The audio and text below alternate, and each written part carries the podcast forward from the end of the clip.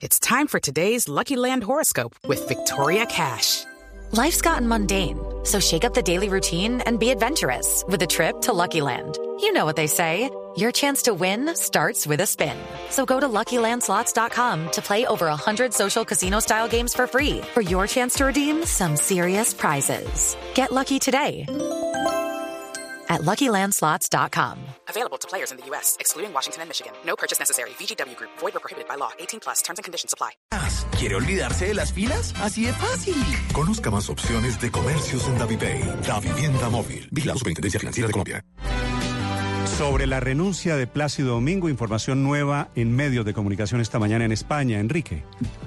Pues esa renuncia que conocíamos en las últimas horas de Plácido Domingo a la dirección general de la Ópera de Los Ángeles ha tenido una serie de reacciones en la prensa española, pero las más llamativas son aquellas que dicen que si bien Plácido Domingo va a tratar de limpiar su nombre en Estados Unidos, lo cierto es que todos los medios españoles coinciden en que la carrera de Plácido Domingo como cantante o como gestor cultural en Estados Unidos ha terminado. En ese comunicado que eh, publicó en el día de ayer, lo hace a pesar de que hay investigaciones abiertas por parte de la Ópera de Los Ángeles y por parte también del Sindicato de Músicos. Y aunque esas dos investigaciones no han concluido, el tenor español, ahora banítono, ha decidido apartarse de la dirección de ese centro al que llevaba vinculado desde hace más de 30 años, Néstor.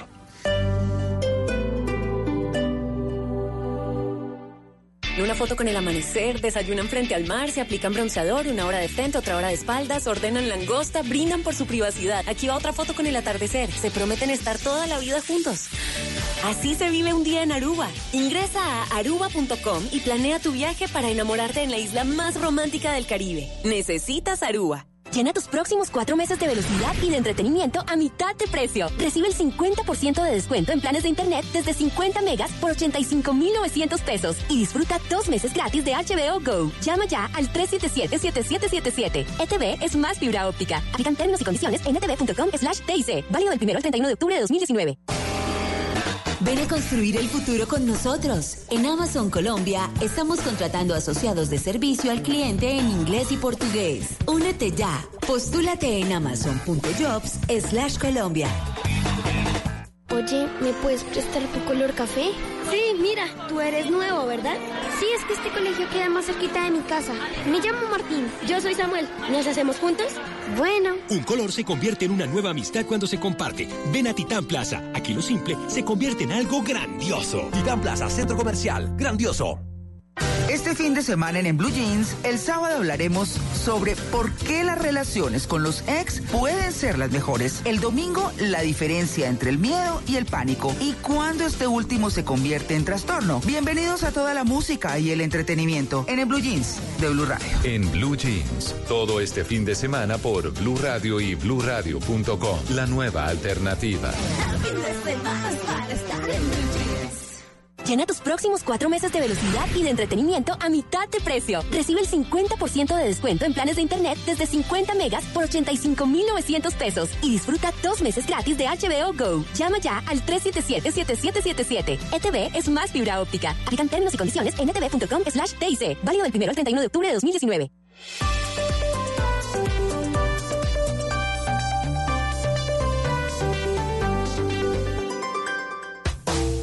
Desde este momento, Colombia está al aire. Mañanas Blue con Camila Zuluaga.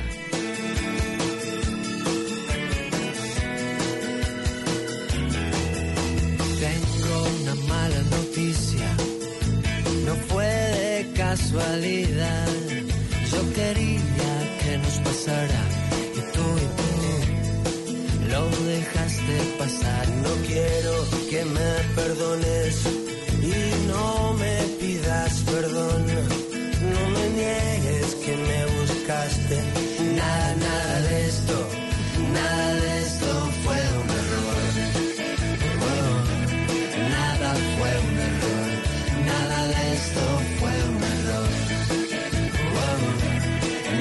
10 de la mañana 33 minutos. Continuamos en Mañanas Blue y empezamos cuando Colombia está al aire.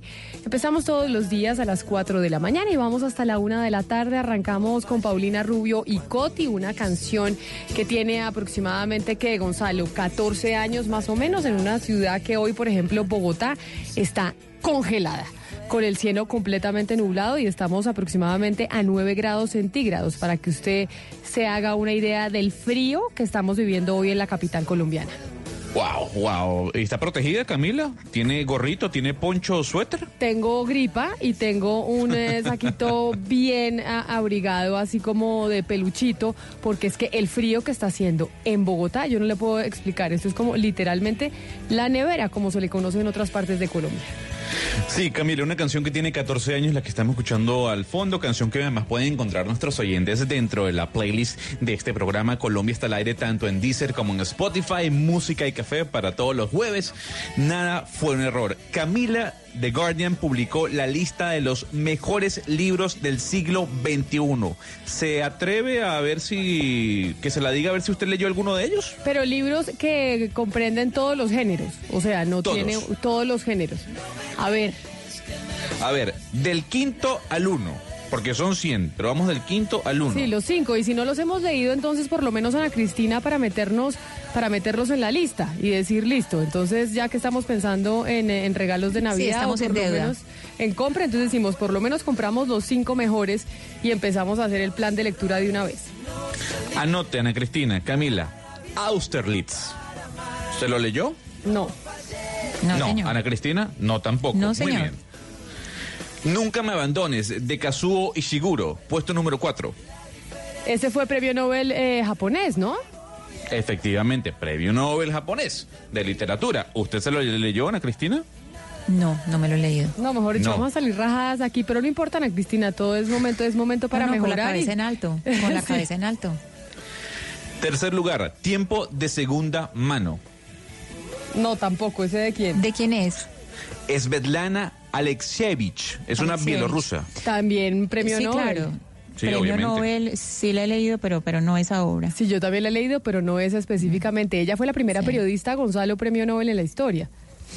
Interesante. Bueno, no mentiras, porque Gabo también era eh, periodista. Exactamente, periodista, Pero, pero, pero Camila, es que a, a Alexievich sí la premiaron por su obra periodística, a Gabo lo premiaron eh, fue por su obra literaria, pues más, eh, se, se enfocaron más fue en su obra literaria que periodística en el momento de recibir el premio, entonces por eso muchas personas piensan que es la primera periodista, es por el, el carácter de su obra que la de ella sí es exclusivamente periodística. Puesto número 2, de Marilyn Robinson, Gilead. ¿Se la leyó, Camila? Tampoco. ¿O Ana Cristina? Tampoco. No, señor. ¿no? Ok, Muy No, bien. nos rajamos. Puesto número 1, de Hilary Mantel, En la corte del lobo. ¿Se lo leyeron? No, señor. No, señor. Bueno, ustedes no No, son señor. asiduas lectoras según The Guardian, ¿no? No, Estamos no, hablando no. de Inglaterra. eh. Pues no, pues no de los libros que ellos dicen que son los mejores del siglo XXI. Yo le iba a meter, por ejemplo, que yo creo que los libros de Piketty eh, son importantes eh, de este siglo, pero por eso le preguntaba si están todos los géneros, si también ensayo, o sea, no solo novela y ficción. ¿Se leyó Harry Potter usted? Porque aparece en la lista, por ejemplo. Sabe que yo nunca fui de Harry Potter, pero todas mis amigas del colegio sí, y se leyeron absolutamente todos los libros. Sí, pero sabe Valeria que muchas amigas mías del colegio se leyeron todos los libros de Harry, de Harry Potter y creo que J.K. Rowling logró eso en los adolescentes, que se engancharan con la lectura con esos libros. Pues yo me los leí todos. Yo empecé a leerme el primer libro y no pude parar y esperaba los últimos que salían así como con ansiedad. Me encantaba. Eso le Pues pasa en el caso mío es también porque tengo niños, entonces uno con los niños, claro, cuando, ah, inclusive mucho antes de salir las películas, uno iba leyendo con ellos y, y la verdad es que los niños, eso sí, se enganchan ahí mismo con Harry Potter, además porque hay clubes de lectura y en los colegios hay clubes de lectura y eso también genera comunidad en torno a la lectura, que es muy bonito. Cuando se generan comunidades y empiezan a salir los booktubers, eh, Camila, Valeria y oyentes, pues ahí hay una, hay una fuerza eh, que impulsa la lectura muy fuerte y cuando se les empieza a hablar a los jóvenes en sus lenguajes, entonces ahí a Harry Potter hay una cantidad de, de otros fenómenos comunicativos que se les añaden a la, a la simple lectura. Óigame, Valeria, y ya que la escucho, ayer nosotros le estábamos planteando a los oyentes una pregunta a propósito de lo de Aida Merlano. Les preguntamos ayer a los oyentes si después de los últimos acontecimientos ellos pensaban que se debían privatizar las cárceles. Tuvimos 2.161 votos precisamente frente a ese sondeo en Twitter. ¿Usted cómo cree que quedó el, el resultado a esa pregunta? De esas 2.161 personas que participaron en el sondeo. Oye, Camila, es que yo creo que la gente está tan hastiada del sistema carcelario en Colombia que yo creo que casi 80% en favor de privatizar. Pues casi, muy O sea, cerquita. 74% de quienes votaron de esas 2.161 personas que respondieron a la pregunta dijeron que sí. Y el 26% de las personas que respondieron a esa pregunta que nosotros planteamos ayer aquí en Mañanas Blue, precisamente por lo que había pasado con Aida Merlano, pero no solo por eso, sino por las denuncias que incluso teníamos y, y tuvimos y hoy tenemos otras adicionales sobre la situación de las cárceles, el eh, 26% dijo que no. O sea, hay mucha gente que sí cree que de pronto privatizar puede ser la mejor salida frente a la situación de las cárceles en Colombia. Camila, muchas personas, incluyendo a la ministra de Justicia, que esta mañana en Blue Radio dijo en una entrevista que era una posibilidad que el gobierno tenía que entrar a contemplar porque ya el tema de las cárceles tocó fondo. El tema del trato inhumano, no están socializando, no se cumple la finalidad de la pena, eh, son focos de corrupción, eh, además le cuestan al Estado, el IMPEC pues no, no se puede reformar por el tema de que tiene un sindicato muy fuerte. Valeria, entonces, pues el tema, van a el a tema de las cárceles, el gobierno. el tema de las cárceles tocó fondo hace rato, ¿no? No, no con el- la fuga de esta señora Merlano. Las cárceles vienen con Sí, claro, una crisis claro. terrible de, acuérdense de la fuga de Escobar. tocamos el tema. La fuga No, de pues Escobar, lo, lo- Pablo lo Escobar. dijimos, lo dijimos ayer y la Corte Entonces, Constitucional entonces dijo claro, una uno dice, ahora sí, importante. ahora sí tocó fondo. Este, este, este, es que no tiene fondo realmente. Yo creo que de ¿Puedo agregar verdad habría que momento? plantear, habría que plantear la posibilidad de, de acabar con el IMPEC. Acabar con el IMPEC, como se acabó con el DAS en su momento. Es decir, son eh, entidades que ya están demasiado carcomidas por la, por la corrupción. O sea, ¿usted qué hace con el IMPEC? Usted, mire, eh, tenía un, un director eh, de, de policía eh, retirado, no funcionaba. Pusieron un general activo, no funciona. Pone, ¿qué, ha- privatizar ahora cárceles, pero miremos, yo creo que realmente no, la, la ministra pensará la posibilidad de la, priva- de la privatización, pero, pero se puede acabar con el IMPEC. ¿Usted qué hace con un, un organismo, una, una entidad que tiene sesenta y pico de sindicatos? ¿Qué hace Ahí, usted Oscar, con una entidad de ese tipo? Ahí, Oscar, hay que añadir el fenómeno que sucede con los lugares transitorios de reclusión, que es cuando en las cárceles dicen no se puede recibir más, los empiezan a llevar a lo que ustedes en Bogotá les, en, Bogotá les dicen las URI, aquí son los CAIs, a esos lugares de, que son estaciones de policía y, y otros, y otros eh, sitios que adaptan para ser de reclusión y que terminan siendo unos lugares donde se violan los derechos humanos de las maneras más increíbles. Esta semana nada más, Camila, imagínense que me mandaron una noticia y es que les llevamos kit de aseo a los reclusos de, de uno de estos sitios transitorios y yo les dije, ¿cómo así? ¿Cómo así que esto es una noticia? Si esto es lo que debería suceder todos los días. No, esto no es una noticia. Es eso es lo que ustedes deben hacer. Ana esto no es noticia. Es que por eso hablábamos ayer de la violación a los derechos humanos en las cárceles en Colombia y cómo es un fenómeno repetitivo. Por eso no es solo el tema del IMPEC, también es el tema de la situación de las cárceles. Y, y- y Valeria, oyendo a la ministra esta mañana, yo sé que el, el primero que planteó la posibilidad de privatizar las cárceles o que puso sobre la mesa el debate una vez más fue el ex vicepresidente Germán Vargas Lleras en su columna del periódico El Tiempo, ¿no? Fue el que volvió a poner, digamos, este debate que es de vieja data en el continente sobre si se deben privatizar las cárceles en Colombia o no.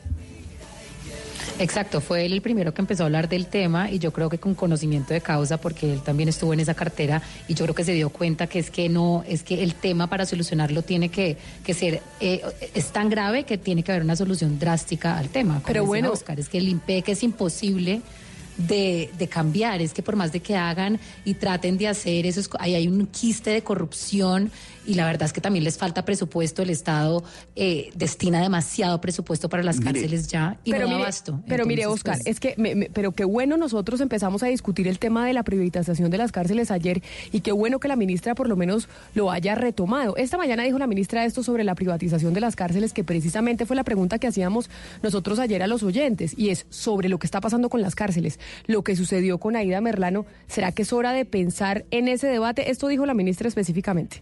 ¿Y la opción de cárceles privadas como en Estados Unidos? También se está estudiando a ver si de pronto con un plan piloto, pero eso no es de un día para otro, eh, pensando en APPs, en públicas privadas, todos esos estudios se están haciendo a ver si de pronto iniciamos con un plan piloto, pero miren que todo esto son planes futuros, pero hoy tenemos enfrente la problemática diaria de los derechos humanos de los privados de la libertad también, que están en hacinamiento. Es decir, son muchos frentes que estamos atacando poco a poco y que no se van a ver como resultados de un día para otro.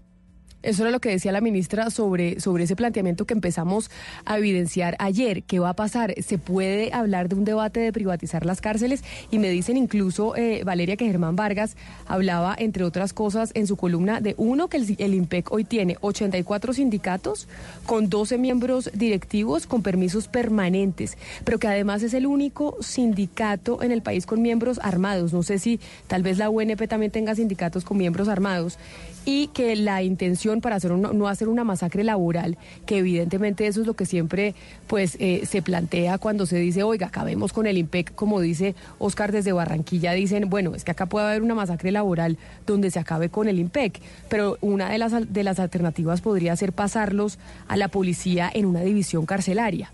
Es decir, no pensar qué se puede hacer con esos funcionarios, que evidentemente si se acaba una entidad, pues terminan quedando eh, sin empleo y una de las alternativas podría ser pasarlos a la policía en esa división carcelaria.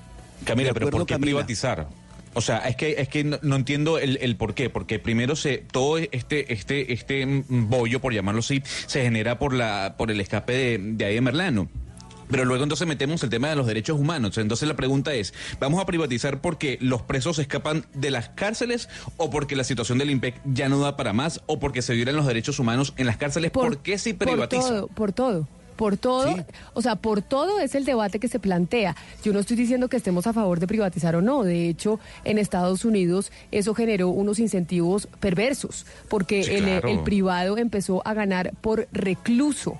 Entonces, obviamente, esos incentivos eh, perversos que incluso llegaron a denuncias de escándalos de corrupción en cómo se llevaba a privar a la gente de su libertad para incentivar este negocio. Pero que el debate está sobre la mesa, está sobre la mesa. Las cárceles públicas en este momento están en crisis. Camila, pero no, y sobre todo, Camila, el tema de que ahorita en Colombia, pues el tema del populismo punitivo, eso afectaría demasiado, que ahora todo, la respuesta para todos los males de Colombia es cárcel, cárcel, cárcel. Entonces, si uno tiene un incentivo por preso, además económico, esto puede ser nefasto. Pero yo creo que uno ya estudiando el, el, el, el esquema gringo, uno puede plantearse un esquema poniéndole unos candados a esos incentivos para no, para que, para no incentivar eh, la plata por preso. Y yo creo que uno puede crear un modelo ya teniendo en cuenta las mejores prácticas. El tema sigue siendo corrupción. Yo soy reiterativo con este asunto. Cárcel privatizadas con estos incentivos perversos termina en corrupción otra vez, como, como terminó el IMPEC, como han terminado todos, el problema de fondo, de fondo, es la bendita corrupción, la maldita corrupción. Ya, Oscar, pero usted siempre habla de la corrupción y ya todos sabemos no, no, es que, soy reiterativo. la corrupción, pero soy pues reiterativo ahorita estamos en eso. mirando a ver cómo podemos. Claro, es que todos somos reiterativos. es la que corrupción, la corrupción, pues claramente la corrupción, pues claro, pero ¿cómo hacemos para acabar con la corrupción? Y soy reiterativo en decirlo, porque es que, para no porque es que ¿sabe qué pasa? Le voy a contar, Valeria, le voy a contar qué pasa. ¿Sabe qué pasa? Esto tiene que cambiar desde la raíz desde el niño, desde la escuela, desde la primaria. Es que esta transformación social es de ese tamaño. Sí, Oscar, pero también se pueden hacer cosas en este momento que Ahora, estamos buscando salidas, eh, perdón, estamos buscando salidas coyunturales a esta crisis. Una, la privatización, perfecto. Entonces, busquemos salidas a esta crisis, esta, pero para no, para no ocuparnos del tema social, ¿no? Que es, que es el tema grande, el tema macro busquémosle salida a esta situación. Coyuntural, listo, privatización, perfecto. Ha dicho Camila, el modelo de Estados Unidos. ¿Qué pasó con el modelo de Estados Unidos? Esos incentivos perversos terminaron fomentando la corrupción, porque cuando usted trabaja por cupos, entre más cupos, entre más presos tenga en las cárceles, pues más plata va a ganar.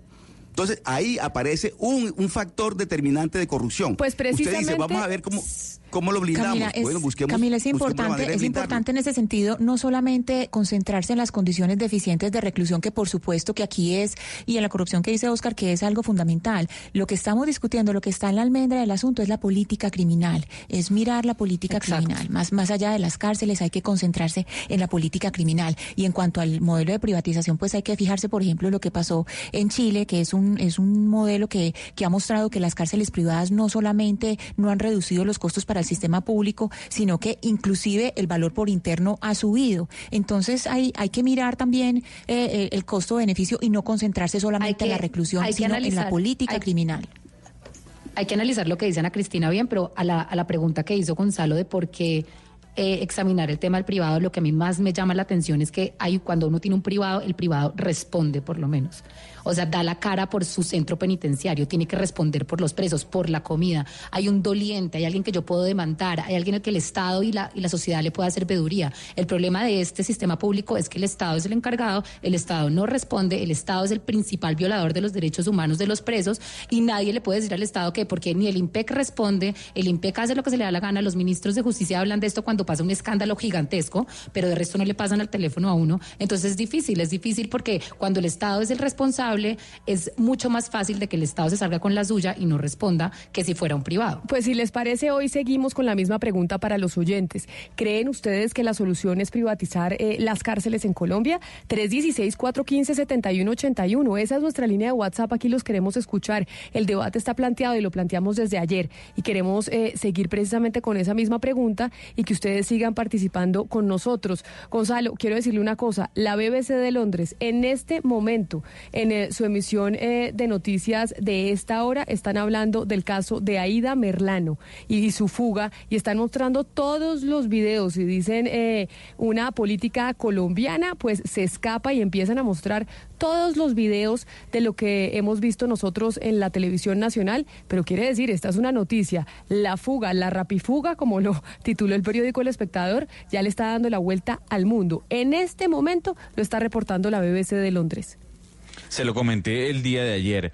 Hasta en Japón va a salir este video porque es un, es un chiste de mal gusto, como usted decía. Es una película de bajo presupuesto mm, de, de comedia. Y obviamente, cómo escapa va a ser noticia. No solo el escape, sino cómo escapa. Y eso va a estar en todas las televisoras del planeta Tierra. Anote eso. Pues le digo, la BBC ya lleva más o menos que cuatro minutos hablando en vivo precisamente de lo que pasó con Aida Merlano. Y sí, es que esto es de replay. Pero una cosa que no es eh, de Ripley es lo que está pasando en eh, el departamento del Cauca, en el norte del Cauca, con los indígenas. ¿Sabe por qué, Gonzalo? Porque en el último mes fueron asesinados 10 indígenas y por esa razón nosotros quisimos comunicarnos a esta hora con Harold Secue, que es consejero de ASIN, que es la Asociación de Cabildos Indígenas en el norte del departamento del Cauca, porque pareciera esto que ya se empezara a volver sistemático, porque 10 asesinatos en el último mes ya es preocupante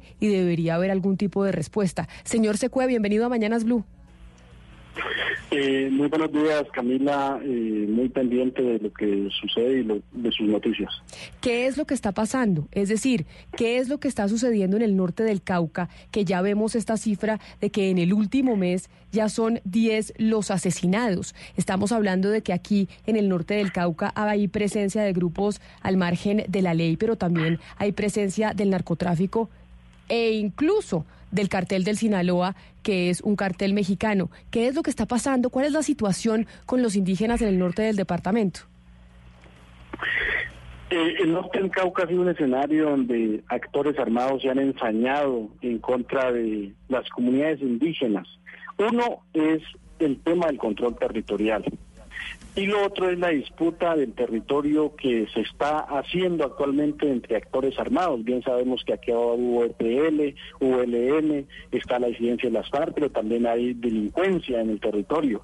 Entonces, todo esto es lo que ha traído el caos y de hecho eh, hace algunos meses, eh, el mes pasado contábamos con esa cifra. Créame que la situación es muy preocupante porque la cifra ha aumentado en lo que va recorrido hasta el 20 de septiembre estamos analizando y mirando las cifras, ya van alrededor de 25 asesinatos, de los cuales 20 son comuneros indígenas. Entonces, es la preocupación que tiene el norte del Cauca, pero el Cauca en general, porque también por los lados de la zona tierra adentro, en límites con el Huila, está pasando igual lo que está pasando en el Cauca, aquí en el norte del Cauca. Señor Harold, le pregunto desde el exterior y quiero una respuesta concisa. ¿El gobierno de Iván Duque perdió la batalla con la disidencia de la FARC y con el narcotráfico en el norte del Cauca? ¿Sí o no? La respuesta es sí. El gobierno de Iván Duque tiene olvidado el norte del Cauca y perdió la batalla con las disidencias y la delincuencia. Señor Secue, eh, en ese sentido y mirando la presencia del gobierno, ¿qué tipo de presencia hace el gobierno nacional en el departamento distinta a lo que a lo que es eh, seguridad? Es decir, ¿qué les hace falta a ustedes de presencia estatal? Creo que la respuesta del gobierno ante toda la, crisis y la situación de, de, desestabilización del territorio, consideramos que hace falta de presencia con desarrollo social. Bien sabemos que acá hay fuerzas militares, pero no han dado el alcance para el control territorial y no van a hacer el control territorial. Pero también eh, las comunidades requieren de inversión social, porque la la comunidad ha dicho, queremos salir de, los cultivos. Nosotros no somos grandes narcotraficantes, somos cultivadores, pero queremos que haya inversión social y necesitamos una inversión social seria para nuestro norte del Cauca y todo el departamento. Señor Secue, el Estado muchas veces se ha quejado de que trata de entrar a los resguardos, protegerlos, pero que como ustedes tienen su propia guardia indígena y sus propias formas de luchar contra el narcotráfico dentro de sus territorios, pues que el Estado no puede protegerlos. ¿Esto es cierto? ¿Ustedes están desprotegidos por el Estado? El norte del Cauca está desprotegido por el Estado. Eh, la Guardia Indígena eh, trata de controlar eh, muchas de las situaciones, pero bien sabemos que ante el, bastón de mando que tenemos como guardia indígenas eh, está el fusil y muchas veces el fusil ha sido mucho más fuerte y mucho más temeroso porque es por eso que están asignando la guardia, porque la guardia ha decidido hacer control territorial y el control territorial no le conviene ni a las fuerzas del Estado, ni a las disidencias de las FARC, ni a la delincuencia que hay en el territorio. Pero, pero, pero, señor Secue, ustedes, ustedes le permiten, ustedes sí le permiten al Estado entrar. Señor Secue, pero ustedes, en caso tal de que eh, ustedes permiten que el Estado y las fuerzas militares entren en sus territorios, ustedes permiten que el Estado pueda protegerlos o no lo permiten. Es que las fuerzas del Estado ya están dentro del territorio. Nosotros lo hemos denunciado en varias ocasiones. Acá hay siete bases militares en el norte del Cauca, pero las bases militares están en su lugar pero no han hecho más que salir a, controlar el territorio, porque sabemos que la zona también es una zona bastante complicada y hoy la, las disidencias de las FARC le están tomando también, digamos, la delantera a, la misma fuerza pública. Entonces, por eso a veces nosotros dudamos y decimos, eh, ¿qué hay allí? ¿Es que están coordinando o qué es lo que está pasando en nuestro territorio? Porque no encontramos realmente eh, eh respuesta también de las fuerzas militares. Señor Secue, hay eh, uno de los elementos del conflicto en otros departamentos que también tiene importancia en el suyo y es la restitución de tierras. En el Cauca hay 4.365 solicitudes de, restitución de tierras y solamente un 4% ha sido eh, solucionado. ¿Usted cree que la restitución de tierras es parte de lo que está alimentando este conflicto o no considera que es un elemento fundamental? Pues, pues eh, para el caso de nuestros territorios del norte del Cauca, consideramos que no es el tema de restitución de tierras, porque de todas maneras, eh, acá las tierras, algunas tierras pues ya son posesión de, de resguardo. El tema más eh, que nos ha enseñado más la, la dificultad de desorden público ha sido pues tenemos que ser conscientes que es el narcotráfico y son estos actores, porque de todas maneras el tema de restitución de tierras es un proceso jurídico que va andando. De todas maneras ha sido poco, pero pues consideramos que no es eh, la problemática que hoy nos tiene entre el SPA y la pared como territorios indígenas y autoridades.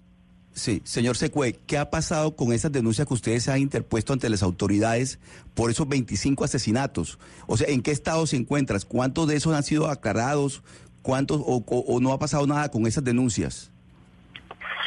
Todos estos asesinatos que mencionamos ha sido, no ha pasado nada. O sea, las denuncias no han prosperado, se ha denunciado, pero las investigaciones y la misma fiscalía y todos los entes competentes han quedado cortos en el esclarecimiento de estos asesinatos. De manera que nosotros sentimos que muchos de estos asesinatos ya van a quedar impunes así como eh, está quedando el caso del asesinato de Edwin Dagua, eh, una autoridad del territorio de Huellas que fue asesinada el año pasado y otros más. Señor Secue, pero eh, digamos el gobierno y más específicamente el ministro Botero ha dicho que, por ejemplo, en el tema de cuando cerraron la Panamericana Las Mingas y estas protestas hay veces estaban infiltradas por mafias organizadas, eh, que eran mafias de verdad, dijo mafias supranacionales. El momento que el gobierno acusa a las comunidades indígenas de estar infiltradas por la mafia, ¿les hace daño a ustedes? ¿Los vuelve a estigmatizar y los pone en peligro? Por supuesto que los señalamientos irresponsables de parte del ministro Botero nos ha hecho mucho daño, porque siempre nos han querido en las mingas poner del lado de un bando para poder asesinarnos, para poder atacarnos. A mí parece que eso ha sido un, un argumento muy responsable. La minga es de los pueblos, la minga es de las comunidades y siempre lo hemos hecho con nuestro bastón de mando. Claro está, que en muchas ocasiones nos han querido involucrar, pero para nosotros eh, sabemos que solamente ha sido una estrategia porque cuando estaban las FARC siempre dije- dijeron que las mingas eran de las FARC y ha sido para ponernos de un lugar, pero nosotros consideramos que siempre hemos estado con nuestros bastones de mando y ha sido el pueblo, la masa que ha estado allí en las vías panamericanas.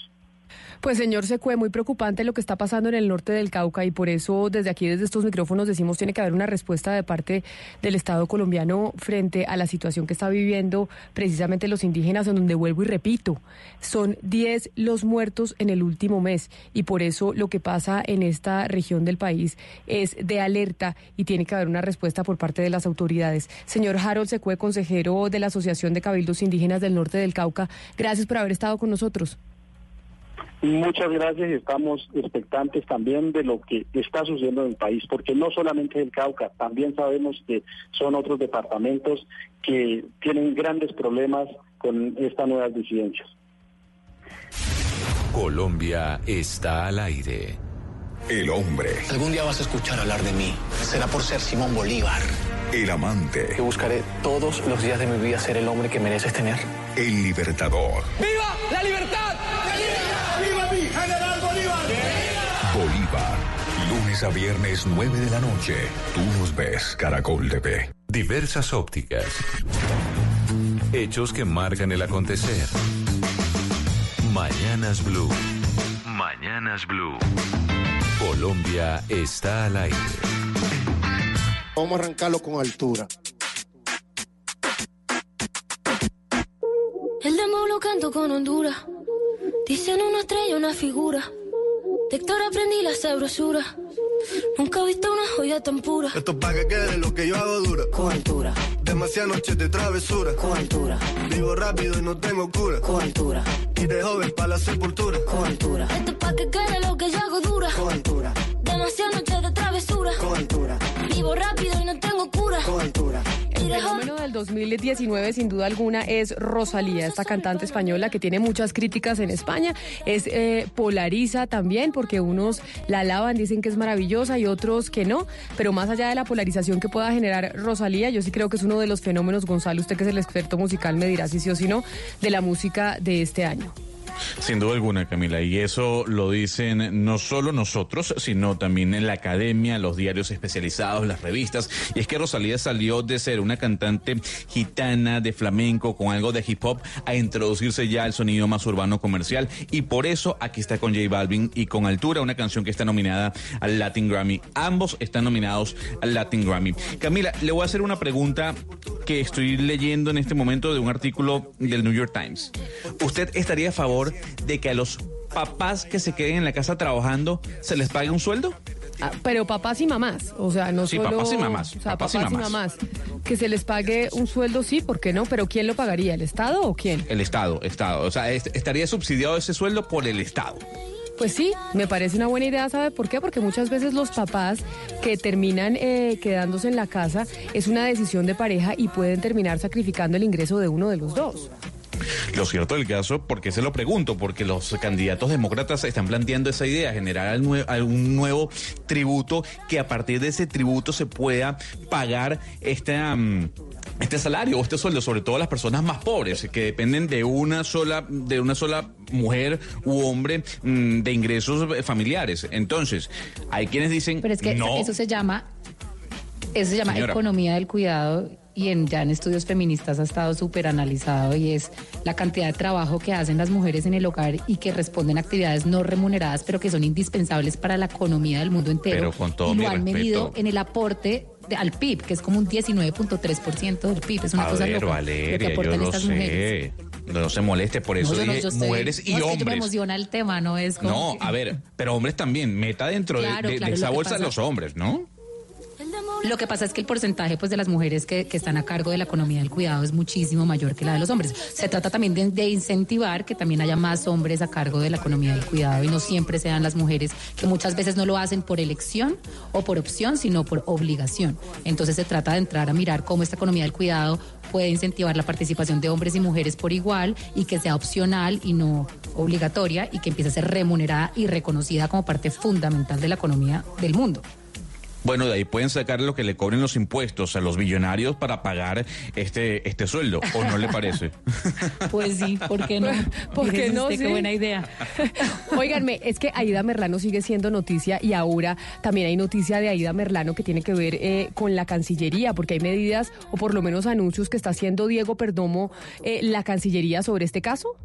Ante la fuga de la excongresista Aida Merlano, el canciller Carlos Holmes Trujillo manifestó que se han tomado varias eh, medidas para evitar que ella salga del país. A ver, la señora Ida Merlano tiene dos anotaciones. Uno, por la pena que está cumpliendo y hoy se subió otra por fuga de presos.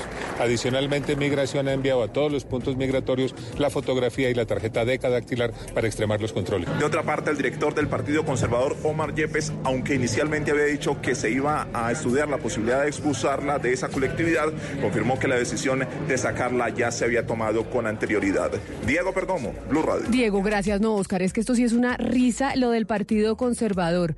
Es una risa, porque lo que pasa es que uno dice, oiga, ¿por qué no sacaron a Aida Merlano del partido hace rato?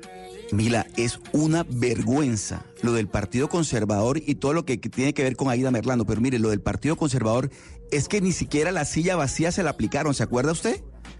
Claro porque que la acuerdo. curul fue Es que- ocupada. es que por eso la cuando- curul fue ocupada porque el Partido Conservador intercedió para que fuera así. Y ahora resulta que es que ni siquiera la han expulsado del Partido Conservador. No, es que cuando yo leía las noticias en los servicios informativos de los diferentes medios de comunicación, Oscar, y veía lo de Aida Merlano y la, y la noticia del Partido Conservador, yo decía, esto sí es más chistoso que la fuga. O sea, es decir, eso es otra de esas noticias de Ripley que uno dice como de actualidad panamericana, que ya la, la- la realidad está superando la ficción y, y la sátira. Camila, pero mire, estas personas que ahora salen y se, y, se, y se rasgan las vestiduras como el presidente del Partido Conservador, fueron los mismos que la protegieron cuando se armó todo el escándalo, cuando comenzó todo el escándalo de la Casa Blanca, la compra de votos, los 5 mil millones. Ese partido conservador la arropó y el otro, los otros partidos también, porque eso fue una alianza, Cambio Radical y los demás. Y resulta que ahora, Ahora, lo digo porque hemos tratado de contratar a varios políticos para que opinen sobre esto que está ocurriendo y nadie opina. Inclusive dicen que yo no la conocí. ¿Qué No, tal pero ese, so- ese- ese grado de cinismo? Pero sobre todo, sobre todo políticos allá en su región. Yo sí es que sí estoy muy interesada de qué pasa con los políticos de su región, de su región, don Oscar, de Barranquilla. ¿Qué tienen que Claro. decir los Gerlain? ¿Qué tienen que decir los Char? ¿Qué tienen que decir, pues todos los clanes políticos Una que en su momento política- trabajaron con ella?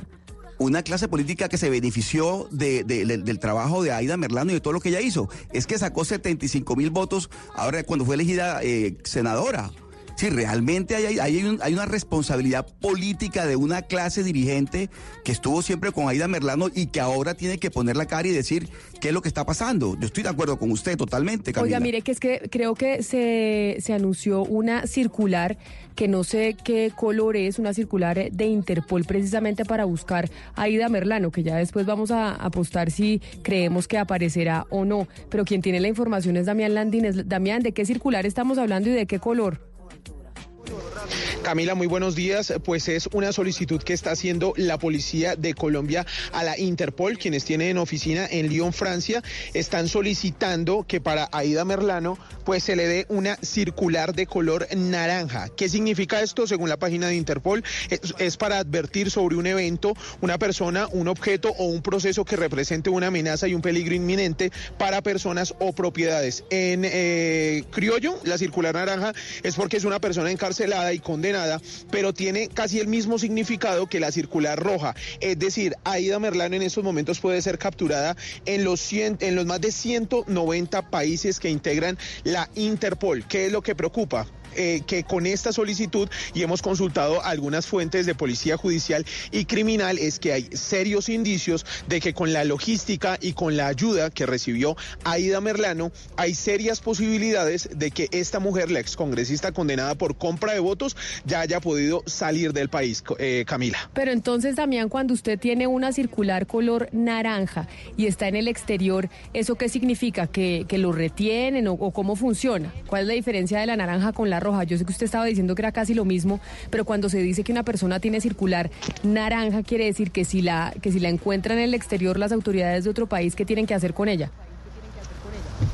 No, capturarla de inmediato, capturarla de inmediato y avisarle a las autoridades. Es que mire, Camila, la roja es buscar la detención o el arresto preventivo de personas buscadas con el objetivo de ser extraditadas. ¿Sí? Recordemos que, eh, pues, hasta el momento y donde conocemos por ahí a Merlano, no hay una solicitud eh, de extradición, ¿sí? Pero con el tema de la naranja, dicen aquí que es para advertir a los más de 190 países que componen la Interpol, pues, sobre un evento, una persona o un objeto que represente una amenaza y un peligro inminente. Y eh, pues digamos que está un poco validado también con el tema de la fuga de presos.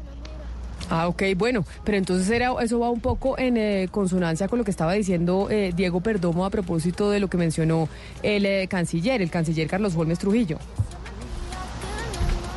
Sí, señora, sí, va un poco en, concordancia, pero lo cierto es que en estos momentos lo que nos han dicho desde diferentes fuentes de la policía es que están trabajando a tope con la Fiscalía General de la Nación y todavía con los cuerpos especiales del IMPEC para poder ubicar a Aida Merlano. Se ha difundido también una información, Camila, que vale aclarar, y es que se dice que el odontólogo Javier Celi, quien se encontraba en el consultorio con ella en minutos antes de la fuga, pues se encontraba en poder de la SIJIN y estaba presentando un nuevo interrogatorio. Nos hemos comunicado con algunas fuentes de las autoridades en Bogotá, porque recordemos, estas SIJIN funcionan de manera metropolitana y nos han dicho que pues descartan esta información. Hasta el momento desconocen el paradero de Javier Celi, el odontólogo que atendió a Aida Merlano para su diseño de sonrisa. No, pero es que yo creo que esos ya están más lejos y más, mejor dicho, eso después de la rapifuga estaban con los tiquetes aeropuerto El Dorado, mejor dicho, ya montados en un avión.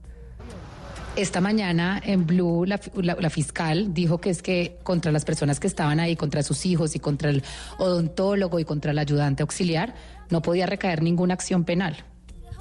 Camila, porque usted- el delito que hay es, es, es como es, es fuga de preso y el único que puede ser eh, metido a la cárcel por esto es el preso o el garante, o sea, como el sujeto activo calificado que era la persona del IMPEC.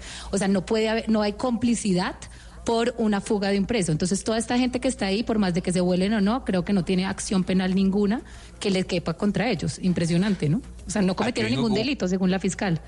Vengo con una pregunta tácita, Valeria y Camila. ¿Para ustedes, Aida Merlano ya está fuera del país? Pues eso es lo que uno, uno especularía. Yo digo, esta gente, esto fue tan, o, se ve tan milimétricamente cuadrado y organizado que yo creo que esta señora ya está más fuera del país que quién sabe qué. De hecho, apostemos. A ver, Oscar, ¿usted cree, aparece o no aparece Aida Merlano? ¿Las autoridades son capaces de encontrarla o no?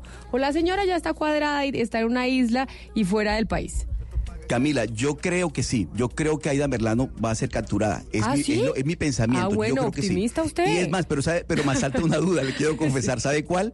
Que, por ejemplo, la moto, que es algo tan elemental, ni siquiera la moto aparece. O sea, que es lo primero, porque uno, por lo menos la moto se le ve una placa, un color o algo, ni la moto aparece. Pero yo creo, y soy optimista en el sentido de que el Estado va a operar y que efectivamente de esta vergüenza que estamos pasando como país, porque usted lo acaba de decir también, Gonzalo, que es noticia mundial, esta vergüenza que estamos pasando como país y como gobierno, el gobierno de Duque, tiene que salir. Y cómo la mejor manera de salir es recapturando a esta señora y otra vez que siga todo el proceso para que ella confiese todo lo que sabe de todo, esta, de todo lo que se ha dicho del tema de la compra de votos y demás. Pero a ver, hagamos el sondeo, Ana Cristina. Usted dice, ¿aparece o no aparece? O la señora ya está en una isla paradisiaca y por aquí no la volvemos a ver.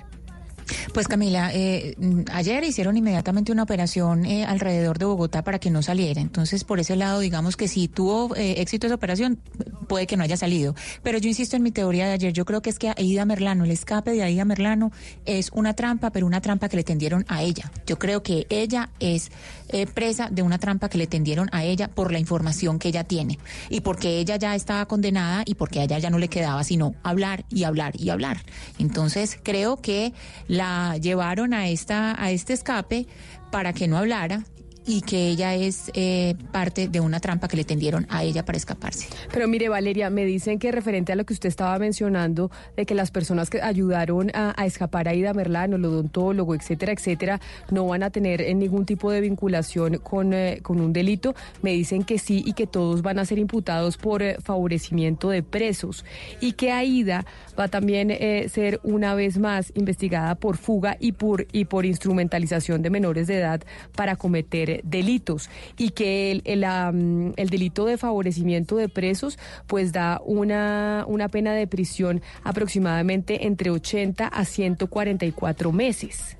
O sea que... Camila, es que a mí eso sí, a mí me parece lo más lógico lo que usted está diciendo. Y yo creo que le cabe hasta un concierto para delinquir a estas personas, le pueden caber muchas cosas. Lo que pasa es que a mí se me aterró escuchar la entrevista esta mañana a la fiscal diciendo en este momento no tenemos ninguna acción penal en contra de estas personas porque para el delito de fuga de presos se requiere, así dijo, un sujeto calificado. Y yo quedé como aterrada porque yo dije, ¿cómo así? Y después a mí ya, ya me hizo como sentido de que estas personas estuvieran tan tranquilas con ellas, ahí adentro, el dentista, el odontólogo, todo el mundo tenían que saber que ellos estaban protegidos y que ante ellos no podía caber ninguna acción penal, porque entonces, ¿por qué estaban tan tranquilos? Es que todo me aparece a mí como, y por eso yo creo que no va a aparecer ahí, porque es imposible que vaya a aparecer después de semejante operación tan sofisticada. Pero es que tenían que tener muy claro a dónde se iba a ir ella. Pero, pero ¿sabe qué me dicen, que Valeria? después. Que en este caso el concierto para delinquir eh, no es no al lugar, ¿sabe por qué razón? Porque tendrían que probar que estas personas que estuvieron ahí involucradas en la fuga de Aida Merlano, pues llevaban mucho tiempo eh, planeando eh, este delito. Y por esa razón... ¿Y a usted no le parece que llevaban mucho tiempo?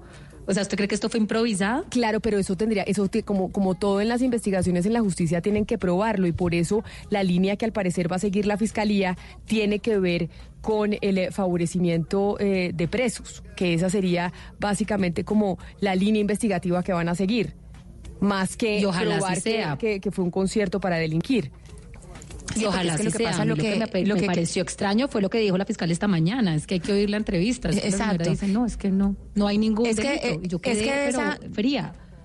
De esa entrevista de esta mañana, uno lo que queda eh, pensando, Valeria, es cuando habla la fiscal, uno dice, pues la única que queda ahí como en problema sería la dragoneante que estaba a cargo de Aida Merlano, sería la única, de acuerdo con lo que dijo la fiscal.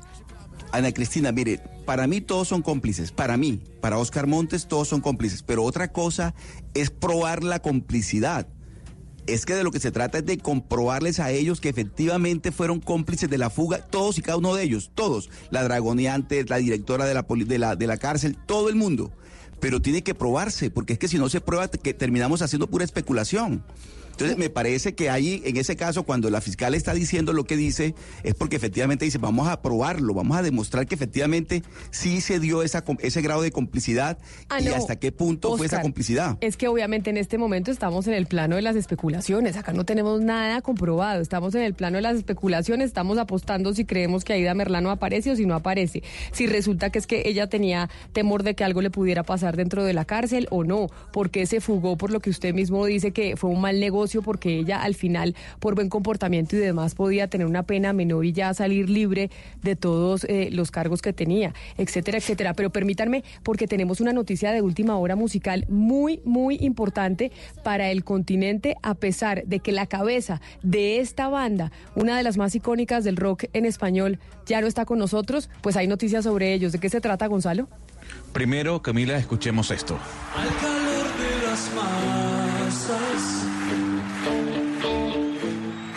yo desperté queriendo soñarla. La palabra de ustedes. Algún tiempo atrás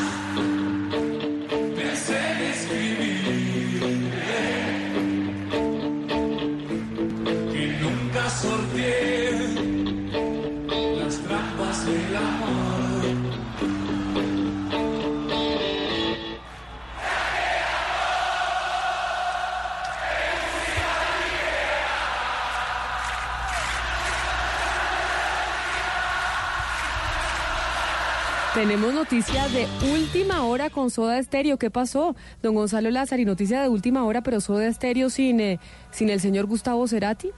Sí, el señor Gustavo Cerati, Camila, pero con un staff maravilloso de invitados. Juanes, Mon Laferte, León Larregui, Gustavo Santolaya, Andrea Echeverry.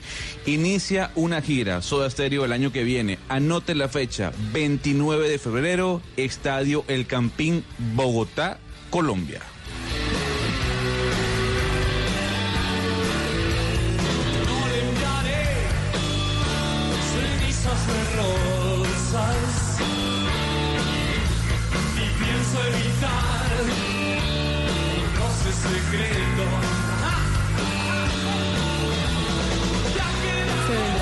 Desde Panamá, se vendrá usted desde Panamá a este concierto de Soda Stereo 29 de febrero en el Estadio del Campín. Vamos a ver qué tal le va a esta gira de Soda Stereo sin Gustavo Cerati, porque yo soy de las que cree que Soda Stereo sin duda alguna el 50 o el 60% de la banda era Cerati.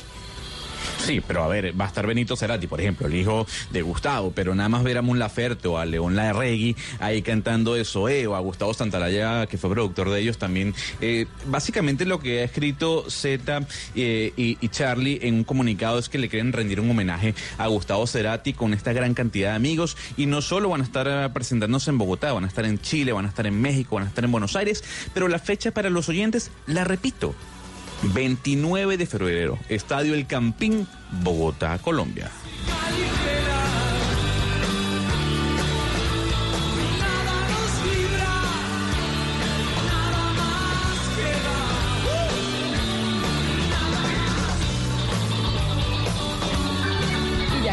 Hablando de Bogotá, del concierto de Soda Stereo que se anuncia, noticia de última hora, gira de la banda argentina, ícono del rock, y que estoy segura que usted es fanático, don Eduardo, sí, dígame que sí. Me fascina. O sea que podemos hacer ¿Y sabe a plan para irnos encanta? para el concierto. ¿Y sabe a quién le encanta? A, ¿A mi quién? hijo. ¿Usted tiene un hijo de cuánto? Yo tengo dos hijos, uno de siete y otro de cuatro años. Usted fue papá joven, ya siete lo habíamos es- dicho aquí, sí. ¿no? Eh, pero el de siete es aficionadísimo a Soda Stereo. Pero él no puede ir al concierto porque un niño de 7 años no puede ir a un concierto, ¿no? Creo que es mínimo 10 años para Eh, poder ir. Depende del artista. Ah, depende del medidas. artista. Sí. Óigame, ¿qué está pasando con los semáforos en Bogotá? Pues imagínese que eh, nos entregaron reportes desde la calle de que efectivamente había unos trancones tremendos en Bogotá porque hay varios semáforos dañados, aparentemente por la mañana lluviosa que hemos tenido en la jornada de hoy. Y ya tenemos reporte oficial. Imagínese, hay daño del semáforo en la transversal 60 con 120, en la carrera 53 con 100, en la 19 con 127, ahí seguramente se está armando un trancón tremendo, en la séptima con 162 y en la 11 con 106. Así que eh, semáforos dañados esta mañana y eso obviamente está complicando muchísimo el tráfico de los vehículos esta mañana en Bogotá. Óigame, pero entonces estos semáforos dañados, la lluvia, el clima, mejor dicho, todo está generando problemas de movilidad en la capital. Sí, y tal vez usted lo decía más temprano, con una mañana especialmente fría y especialmente convulsionada. Oiga, yo anoche estaba congelándome y esta mañana peor. Sí, sí, es que amanecimos con de esos días tristes, ¿no? De esos días tristes, que lo único que dan ganas es, como dicen los vallenatos cuando hablan de Bogotá, de meterse debajo de la ruana. Eso, y- o de que sea domingo. De que sea. Camila, y con respecto, con respecto al tráfico, salió una encuesta que dice que el 36% de las personas encuestadas presentaron alteraciones y efectos negativos en su salud mental por culpa del tráfico en Bogotá. Es que usted se ha dado O sea, cuenta ya está que- causando depresión. Es que usted se ha dado cuenta, Valeria, que yo no sé por qué razón cuando uno maneja, eso saca lo peor que hay de uno, lo peor que hay del ser Lo humano. peor. Uno se vuelve un, monstruo manejando. Uno grita, pita, no- le sí. insulta a todo el mundo. Yo no Se sé qué es, lo, insulta. qué es lo que pasa cuando uno maneja que saca lo peor de uno. Además, usted hora, hora y Pero yo sí tengo una regla un y es no usar el y pito. El pito no que se puede cierre, usar. por ejemplo, o esa doble fila. No, pues es que eso, mejor dicho, le saca el mal genio a cualquiera. Hay que controlarse. Eh, pero nosotros, es verdad lo que dice Valeria, el pito uno debe tratar de no contaminar auditivamente. Sí. Y ahí, eh, y O sea, tiene que ser por una emergencia. Cuando usted, por ejemplo, va a la India, Valeria, es ahí donde se da cuenta que incluso nosotros, comparado con la India, estamos un poquito mejor, porque allá eso es una pitadera que usted dice, oiga, pero O gente sea, pita. todo. Sí, pita por todo, pita por absolutamente todo, pero que ya, ya que estoy hablando de la India y me estoy yendo a recorrer el mundo, me voy para Washington, donde está el señor Juan Camilo Merlano. Óigame, Merlano, ¿usted es algo de Aida Merlano? No, no, no, no, no, hagamos la claridad, Camila, que no tengo absolutamente nada que ver con la señora Ida Merlano, es un desprestigio al apellido, ya lo había sido el señor Eduardo Carlos Merlano, el de el de los 50 mil votos. ¿Qué tal que le hubiera dicho que sí, Camila? Eso fue. Pero lo... Usted de los merlanos No, no, buenos. arriesgado. Usted, usted- usted Sí, tiene que decir que es de los sí, merlanos buenos. No, de, de todas maneras, si tuviera algún tipo de parentesco, la, la respuesta sería la misma. Ojalá la, ojalá la Sí, ¿qué tal que fuera la tía Ojalá lejana? No es culpa de Pero, él. pero puede, no, no, no, pero puede que No, ser que sea, que sea una prima lejana. Berlano, ¿usted de dónde es? ¿De qué parte de Colombia es?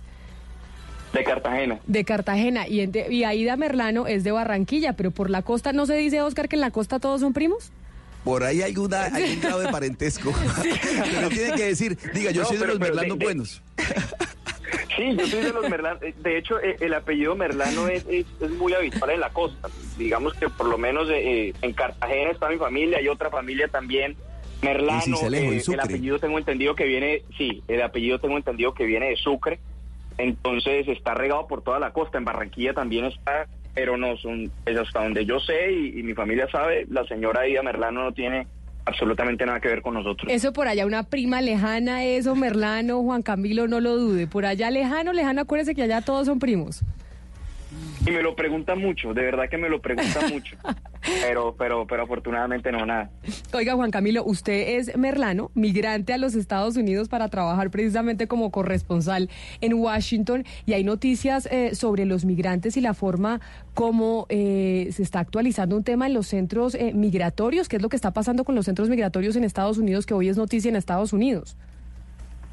Camila, se trata de una prueba de ADN que empezaría a adelantarse en los centros de detención fronteriza a todos los inmigrantes ilegales. Se estima que son cerca de 40 mil que actualmente están retenidos en estos centros. Esto lo anunció el, el Departamento de Seguridad Nacional. Es una prueba de ADN para armar una especie de base de datos con una base de datos criminal que sería manejada por el FBI porque para la administración Trump el solo hecho de cruzar la frontera de manera ilegal ya constituye un hecho criminal que, digamos, te marca un prontuario. Entonces, este tipo de pruebas no, digamos que no discrimina edades, puede ser hecha a niños, a jóvenes, adultos. Y ya hay ciertas posiciones por parte de organizaciones defensoras de los derechos de los inmigrantes, particularmente la Unión Americana para las Libertades Civiles, que dice que el gran problema de esta prueba es que va a ser utilizada para endurecer aún más los controles para, para permitir a los inmigrantes ingresar al territorio estadounidense y normalizar su situación. Por ejemplo, ahora van a realizar la prueba de ADN y entonces van a determinar que X individuo tiene una enfermedad que es muy costosa para tratar en Estados Unidos y por ende pues no corresponde, digamos que no sería pertinente permitirle el ingreso y normalizarle su situación. Pero además de esto es una estrategia para contener lo que ha dicho el Departamento de Seguridad Nacional, las familias inventadas, que muchos inmigrantes llegan a la frontera y dicen que vienen con varias personas y que hacen parte de una misma familia, pero que normalmente no, no es así. Óigame, Entonces, Merlano, ahí, digamos, hay controversia por ese lado. Usted se vio una película hace muchos años que se llamaba Gattaca, que si yo no me equivoco era con Kevin Bacon y con Uma Thurman. Usted se la vio, que precisamente hablaban de eso, era una, una película futurista en donde era todo sobre el ADN y cómo en el futuro precisamente el ADN iba a ser un mecanismo de discriminación y cómo a través del ADN pues iban a empezar a hacer lo que hoy estamos viviendo, que usted nos está contando, para saber si la gente tiene enfermedades, si no tiene enfermedades, qué tan costosas son de tratar en los Estados Unidos, etcétera, etcétera. La película no la había visto, pero sí, pero sí es lógico lo que dicen que a través del ADN se puede construir una base de datos que te arroje varios resultados y discriminar así o más, o en, el caso como este, endurecer los controles para el ingreso de inmigrantes. No, es que le voy a decir Gataca para que se la vea, se la tiene que ver. Gonzalo, yo no sé si usted se la vio, era una película del 1999 y era con Ethan Hawke, no con eh, Kevin Bacon, sino con Ethan Hawke en su momento y creo que también estaba Uma Thurman en esa película, que es una película buenísima, pero básicamente describe lo que nos está contando Merlano sobre los migrantes en Estados Unidos. Pues no exactamente igual, pero sí tiene que ver con el ADN. No, no me la vi, no me la vi. Ahí sí me No corchó, puedo Camila. creer. Valeria, ¿usted no se vio Gataca? Yo sí, yo sí me la vi, yo sí me la vi, pero hace rato. Sí, no, sí, sí, estoy pero es un- acordarme, pero sí me la vi. Que tenían que pasar por unos filtros con los ojos y pon- poner la huella y, y todo. O sea, todo, todo estaba eh, diseñado para que ellos fueran reconocidos por medio del ADN. Exacto, que es básicamente esto que nos está contando el señor eh, Merlano desde Washington. Para que se la vea, Merlano, se la recomiendo. Gataca, 1997. Yo no sé si está en Netflix, pero seguro la encuentra eh, facilito. Ya la tengo anotada, ya Eh, la tengo anotada aquí, ya la tengo anotada aquí. Y el presidente Trump otra vez es, es noticia, pero que ahora está involucrando a China en el tema de, de Joe Biden, el candidato, el precandidato demócrata. Trump se reafirma y ahora sugiere que el gobierno de Xi Jinping, el régimen de Xi Jinping, el régimen chino, debe investigar a Joe Biden porque el enriquecimiento de él y de su hijo a partir de China es muy parecido al caso de Ucrania. Lo dijo al salir hacia un viaje a Florida para un evento de Medicare que tiene. Eh, los periodistas le preguntaron que, en principio, qué es lo que usted quería que el régimen de Ucrania hiciera frente a Joe Biden y su hijo, y dijo, todos sabemos que están torcidos tanto Biden como su hijo. Yo lo que haría en el caso del señor Zelensky es investigarlos. Pero además del señor Zelensky, me aprovecho para decir, también creo y le sugiero al régimen de China que investigue a los Biden, porque están totalmente torcidos, porque es un escándalo y porque los corruptos son ellos. Prácticamente, di- digamos que esto también se da en medio de unas declaraciones que Joe Biden hizo anoche en un rally, en una correría en Nevada, diciendo que él no se va a ir a ninguna parte, que esto es una vendetta política por parte de Trump y de sus aliados y que él no tiene absolutamente nada que esconder y que no va a dejar que lo destruyan a él ni a su familia. Entonces, este proceso obviamente se, se avanza en medio de los de la controversia electoral. No, pues claro que sí. Y a propósito de eso del Ucrania Gate, como se le ha llamado hoy en día al tema eh, de Trump con Ucrania y ahora que se reafirma el presidente Donald Trump y le hace este llamado a China, Gonzalo, es que se ha hablado mucho de, o incluso se ha llegado a comparar de si el Ucrania Gate podría ser similar a lo que en su momento se conoció como el Watergate con Nixon. Sí, que es tal vez el caso más importante en cuanto a un impeachment en los Estados Unidos. Primero hay que explicar a los oyentes que nos escuchan qué es un impeachment. Básicamente es un juicio político. Y aquí lo que está buscando Nancy Pelosi en el Congreso de los, los Estados Unidos es ejercer o realizarle eh, un proceso político, un juicio político a Donald Trump por esa llamada que tuvo con el presidente de Ucrania. Sin embargo, ¿por qué no recordar, Camila, lo que sucedió con Nixon en ese mencionado caso Watergate. De historia.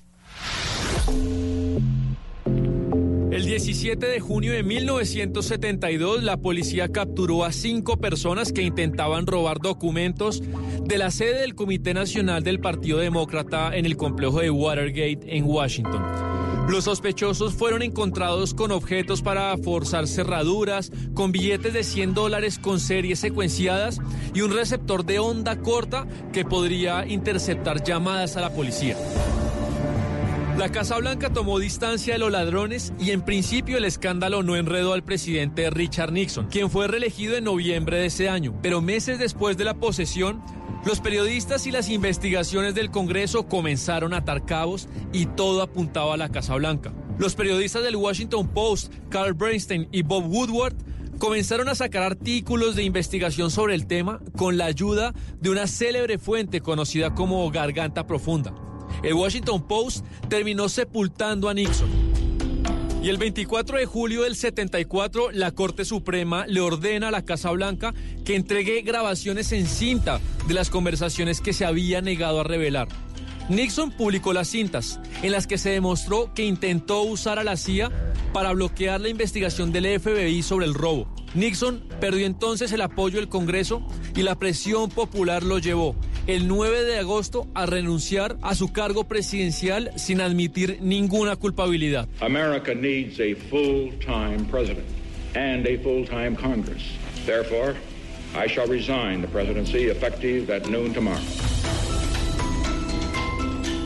Por eso es muy importante para los oyentes repetir esto, eh, Camila. Impeachment, juicio político, para que lo tenga claro usted que nos escucha en el taxi, en la casa. Básicamente, repito, lo que está buscando el Congreso es realizarle un juicio político al presidente Donald Trump.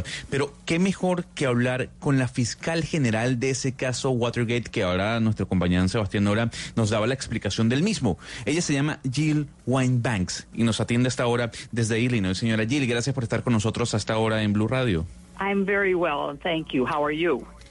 Fine, uh, Mr. Gill. Eh, Miss Gill, uh, sorry. Em, hemos hablado en esta, en esta mesa y hemos dicho, por ejemplo, en mi caso, que yo no creo que el presidente Donald Trump eh, eh, básicamente vaya a tener un juicio político. Pero sé, mis compañeras, Camila Zuluaga, eh, Ana Cristina Restrepo, dicen que sí, que sí habrá un juicio político o que está muy cerca de que ocurra. ¿Usted ve la posibilidad real de un impeachment sobre Donald Trump?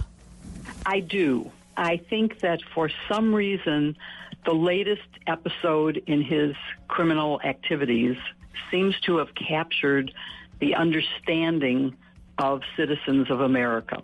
It seems to be you have him admitting what he did. He's issued a summary of the conversation, which coincides completely with what the whistleblower said. And so I think that there's enough evidence that he was using his office, abusing his power for his own personal benefit, that he wasn't acting in the interests of America, of the U.S. citizens, but only of his own reelection. Sí, Gonzalo, ella está segura que es una posibilidad. E, ella dice que por alguna razón, con los últimos episodios eh, criminales de Trump, parece que los Estados Unidos, los ciudadanos de Estados Unidos, están entendiendo un poco lo que está pasando. Y además parece que él mismo ha admitido eh, todo lo que ha hecho. Eh, dice que en el resumen de la conversación que Trump emite coincide totalmente con lo que dice el whistleblower, que es esta especie de, delator, la sí, claro, el sapo, más o menos, el, whistleblower, el sapo. El que entregó Camila las, grabaciones. Entonces que coincide lo que dice Trump con el sapo.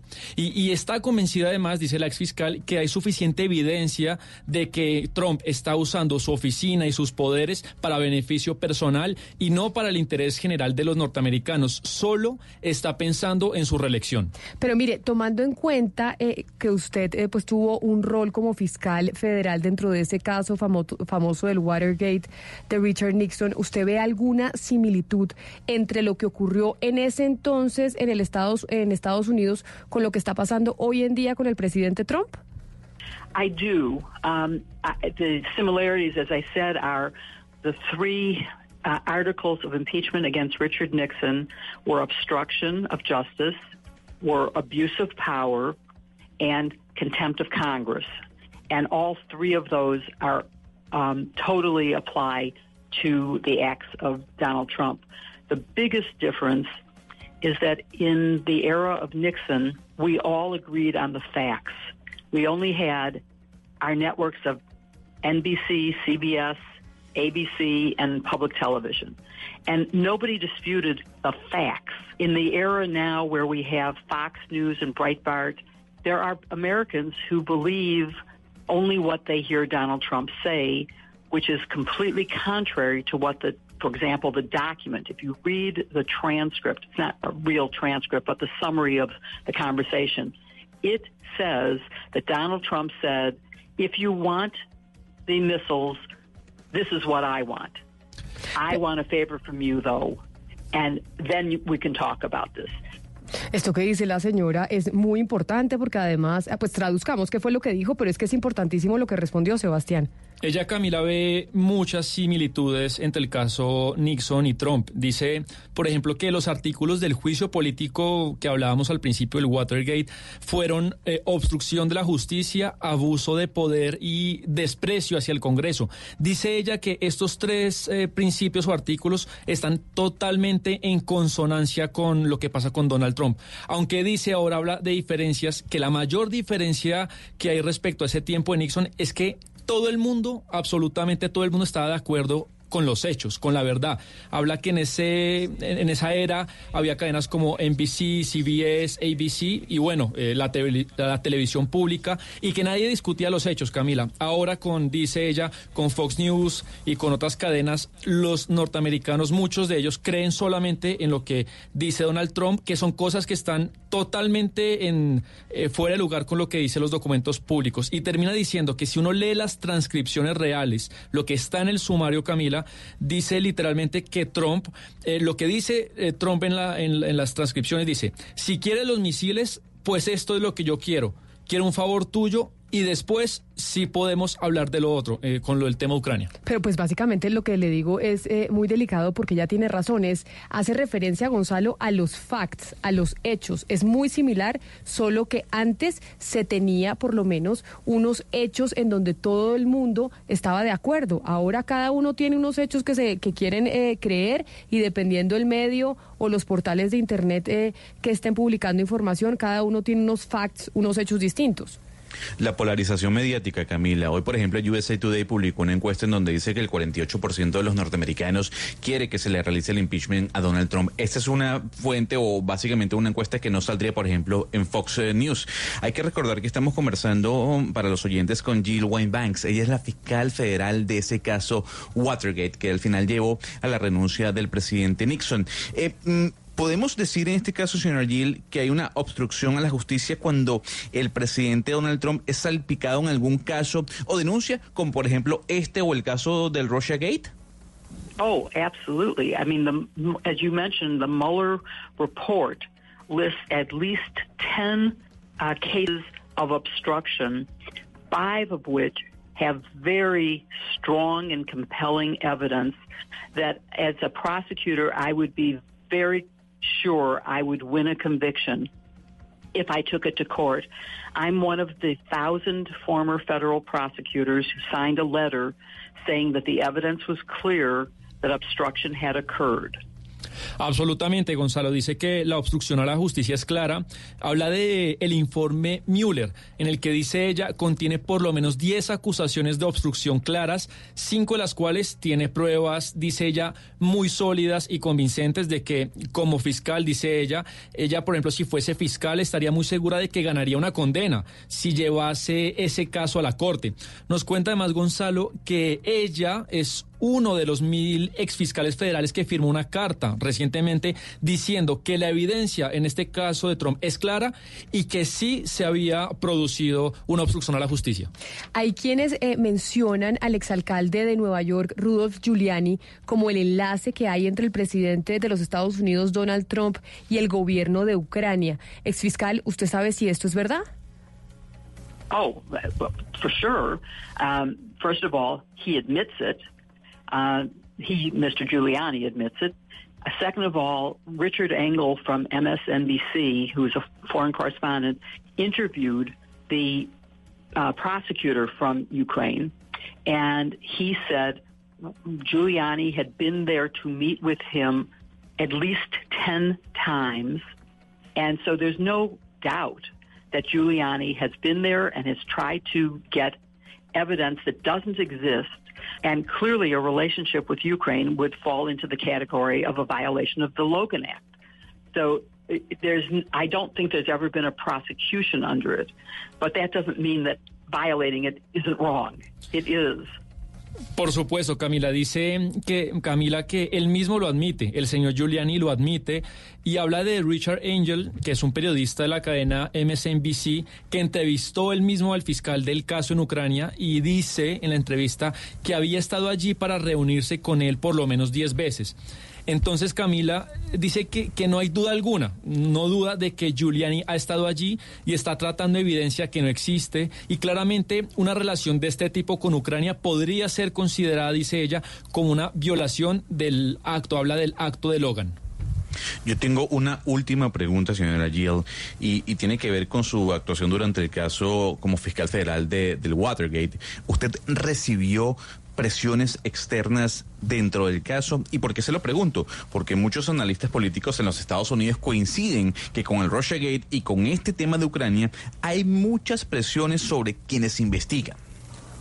Mm, I'm not sure what you mean exactly by pressures. Um, not dissimilar to what Trump is doing now. Of course, the White House called um, us sort of a witch hunt, similar language, but um, our press officer felt that we should talk to the press about us personally, not about the case. We never, never spoke about the case, but that the people would trust us more if they knew who we were. And I can assure you that the prosecutors who worked on the Russia investigation and anybody who will work on this investigation do not have political motives. Prosecutors bring together facts and evidence, and that's all they do. Señora Wayne, mil gracias por habernos eh, atendido hoy aquí en eh, Mañanas Blue cuando Colombia está al aire. Feliz resto de, de, día y además por habernos explicado las similitudes que hay entre el caso Watergate de Richard Nixon y lo que puede estar pasando hoy con el presidente de los Estados Unidos, Donald Trump. Feliz resto de día para usted. Thank you. I look forward to doing it again. A ver, Sebastián, ¿qué nos dijo la señora Wayne al final a la pregunta de Gonzalo? Le responde a Gonzalo que no sabe exactamente a qué se refiere Gonzalo con presiones, pero nada muy diferente a lo que Trump está haciendo en este momento, dice ella. Dice que la Casa Blanca ha llamado a todo este tema como una cacería de brujas. Cuenta, por ejemplo, que el agente de prensa de ellos en la época del Watergate les hizo hablar y tener sí contactos con la prensa, hablar con los medios, pero para hablar como personas, no sobre el caso. Jamás hablaron de nada que tuviera que ver con el caso con la prensa. Y termina diciendo que puede asegurarnos que los fiscales que trabajaron en, la investigación de Rusia, del caso anterior al de Ucrania, en el Russia Gate, y cualquiera que haya trabajado en esa investigación no tiene eh, motivos políticos, no hay nada contra Trump. Los fiscales reúnen hechos y pruebas, dice eso. Solamente se dedican a eso, a las pruebas. Se da cuenta, Gonzalo, que no solo somos eh, algunos de los miembros de la mesa de trabajo los que pensamos que aquí puede de verdad haber algún tipo de impeachment y una situación muy similar a lo que pasó con Richard Nixon y el Watergate. Eh, con Trump, que usted decía, no, esto no va a pasar nada. No, hay gente que sí, incluso en Estados Unidos, y una señora tan autorizada como la fiscal que, que investigó el caso del Watergate. No, yo sí le creo a ella, pues. No ah, no, no le o sea, a ella sí, a nosotros no. O sea, ¿qué tal? A ver, Tan pero, divino. pero, a ver, no, pero a ver, es la fiscal del caso Watergate. A ella sí le puedo creer. Sin embargo, dicho. todavía eh, la apuesta está sobre la mesa. Jalisco. No creo que vaya a ocurrir. Sí. Jalisco, mejor dicho, Ana Cristina, no pierde una. Sí, no, sí, no, sí. o sea, esa sí fue una respuesta razonable entre la fiscal y nosotros sí hay una distancia considerable, Camila. Entonces, claro, sí, entonces a Gonzalo ella sí, a nosotros su, no. Eh, no, eso se llama aceptar el error con dignidad, Gonzalo. Me parece muy bien. Sí, el error con dignidad y Jalisco, él no se raja, mejor dicho. Él no, es imposible. Para que vea, don Gonzalo. Don Gonzalo Lázari, que ahí nos, la fiscal nos daba, nos daba la razón. Y, y, además, qué claridad la de la fiscal para responder, ¿no? Creo que fue supremamente clara y nos dejó, pues fue muy explícita en decir cómo si hay una similitud de lo que pasó en ese momento y lo que está pasando ahora. Sí, Yo lo quiero que dijo ayudar a ella es Gonzalo muy ahí. claro. Un momento, Valeria, es muy claro para las personas que nos escuchan. Para la fiscal del caso Watergate, sí puede haber impeachment si es real que vaya a ocurrir. Ahora, que eso suceda en la vida real es otra cosa. Pero dígame, Valeria. Pero Gonzalo, es que estuve escuchando uno de los daily, que son los podcasts que hace el New York Times todos los días sobre el tema del Ucrania Gate, comparándolo con el, pues con el Watergate, y dicen algo muy interesante. Dicen, ellos que son expertos en el tema, dicen que eh, el momento que Nixon renuncia es porque hay como un bluff alrededor del legislativo, digamos del Senado, diciéndole que sí lo iban a impeach y que sí le iban a pasar los votos. Entonces, él por no pasar por esa humillación decide renunciar. Pero lo que ellos dicen es que era un bluff un bluff que le llegó a él con presiones y con cuentos y con todo que lo que lo presionaron para renunciar, pero que si hubiera habido la votación, de repente no hubiera sacado los votos y de repente Nixon hubiera acabado su presidencia, porque el impeachment es demasiado difícil, porque es un tema demasiado político y que para que los republicanos voten en más del 70% es casi imposible. Pues ahí está, estaba la fiscal del caso Watergate, un poco para entender mejor lo que está pasando en los Estados Unidos con este famoso Ucrania Gate y el presidente de los Estados Unidos, Donald Trump. Son las 11 de la mañana, 46 minutos.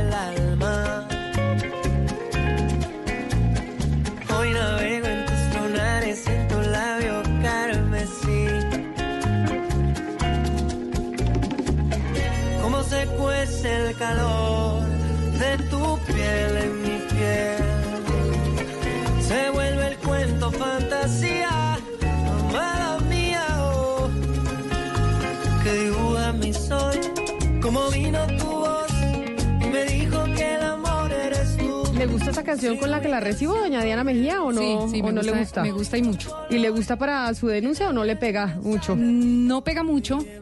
no, ¿No le pega? Pues eh, tiene que ver en algo con musiquita, pero no pega mucho en realidad. Me gusta más de lo que me gusta la denuncia. Le gusta más la canción de lo que le gusta la denuncia. A ver, don Gonzalo, que no vamos a tener mucho tiempo para escuchar la canción porque aquí se nos viene doña Diana Mejía con una denuncia. Entonces sigamos de una vez que oímos porque se nos va a quitar el placer pronto, pronto de la música. Bueno, para que Diana entonces la busque en nuestro playlist de Deezer y Spotify, doña Diana Mejía, Vicente García de República Dominicana con una bachata llamada Carmesí. Lluvia que ha bajado desde la montaña. Nos encanta la bachata, nos encanta esta música que nos calienta además en medio de este Bogotá que está helado y con el eh, cielo completamente gris y nublado. Pero bueno, a las 11 de la mañana es momento de una denuncia en Mañanas Blue. No hay nada oculto cuando Mañanas Blue investiga. Y la denuncia en esta oportunidad, Diana, tiene que ver con eh, participación en política de quién. Pues Camila, Blue Radio tiene en su poder un video grabado el pasado 7 de septiembre en un conjunto residencial de Funza, Cundinamarca, que se llama Altos de Gualí 2. Allá se llevó a cabo un evento denominado Día de la Familia. En ese evento se repartió comida, música, premios y el evento contó con la presencia de un candidato a la alcaldía de Funza, Cundinamarca. Pero escuchemos parte del audio de este video, Camila. Inmediatamente la música. Vamos con la orquesta de la empresa de licores de Cundinamarca que nos están acompañando hoy. ¿Los quieren escuchar otro rato? ¿Quién quiere bailar? ¿Quién quiere regalos por bailar? ¡Alcen la mano, griten! Muy bien. Bueno, le vamos a dar la palabra para que nos salude. Lo presentamos con nosotros con mucho ánimo. Daniel Bernal. Muy buenas noches. ¿Cómo han estado? ¿Cómo les fue con la comida? Estoy muy complacido de acompañarlos nuevamente. Pude estar en la tarde, recorrer todos los puestos de comida. Estuve muy satisfecho y solo quiero venir a recordarles que estamos absolutamente comprometidos con toda esta familia de Gualí. Nosotros hicimos parte de este sueño en su construcción. Hoy haremos parte del sueño de mejorar todos los entornos que necesitamos y seguir generando programas sociales para cada uno de ustedes y de sus familias, para cada uno de los emprendimientos que tienen y para ese respaldo que necesitamos en temas de educación, de salud, de movilidad, de emprendimiento, nuevas formas de vivienda para los más jóvenes y para todos los que están acá. Por eso no les quiero robar más tiempo, solo quiero decirles que cuentan con un amigo, que cuentan con un servidor y que así como lo hizo Rey, como lo hizo el doctor Machuca, nosotros seguiremos trabajando por todos ustedes. Cuenten con nosotros siempre y que Dios los bendiga. Eso sí, acto de proselitismo político sin comida no es acto de proselitismo comida. No, por lo menos por por, esta época se come bien.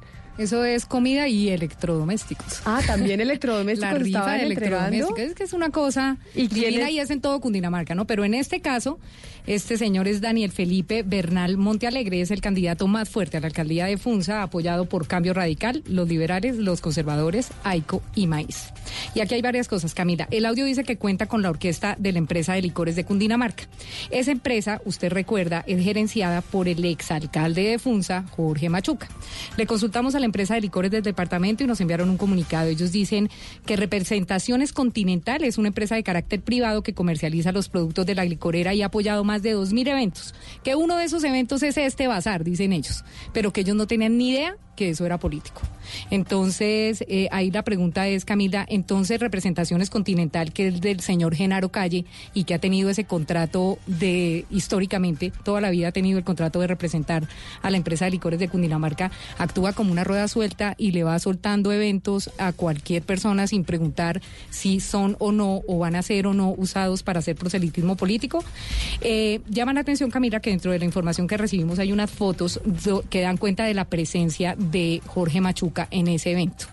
Eh, sobre eso le preguntamos a la empresa de licores y este es el momento en que no tenemos- hemos tenido respuesta de ese punto como tal.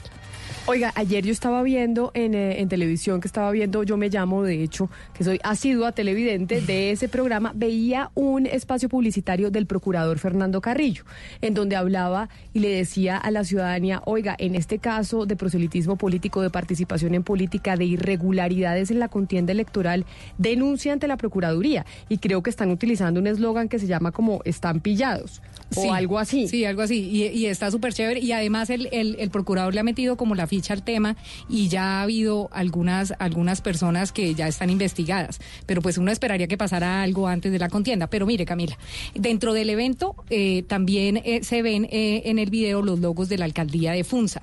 Pues la alcaldía de Funza le prestó a el evento cinco carpas y la tarima. Eso es de la alcaldía de O sea, no solo la, la pues, orquesta de la licorera, sino también las carpas y la... Exacto. Entonces dice la alcaldía de Funza, no, pues acá nos mandó la señora Blanca Uribe, que es la administradora de ese conjunto, una petición eh, de que le prestáramos las carpas y que le prestáramos la tarima para el Día de la Familia, pero nosotros ni idea que era un evento político. Lo mismo que la empresa de licores de Cundinamarca. Entonces nadie sabía. El Día de la Familia se hizo. Entonces, hablamos con la señora Nubia Uribe, pues ayer estaba, eh, Blanca Uribe, perdón, Blanca Nubia Uribe, eh, estaba algo nerviosa ayer y nos tiró el teléfono, pero esta mañana madrugó a enviarme un mensaje donde ella dice que estaba celebrando el Día de la Familia y que como ellos son personas de bajos recursos, que cuentan con muy bajos recursos, le pidieron la ayuda a diferentes entidades.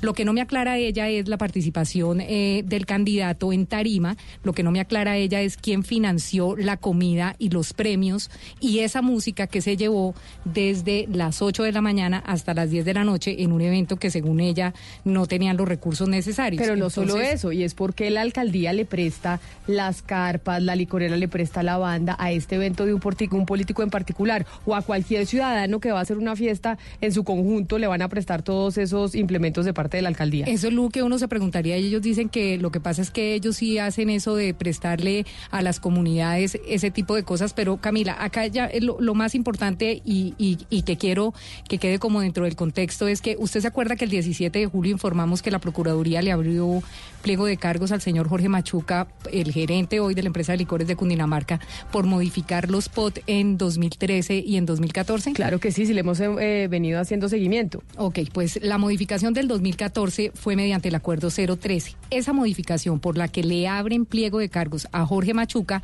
es precisamente y se hizo precisamente para aprobar y adquirir el predio donde se construyó ese conjunto, Gualí 2. Gualí Camila, es el proyecto de vivienda más grande que tiene eh, Funza Cundinamarca y comenzó cuando el alcalde era Jorge Rey, hoy gobernador de Cundinamarca.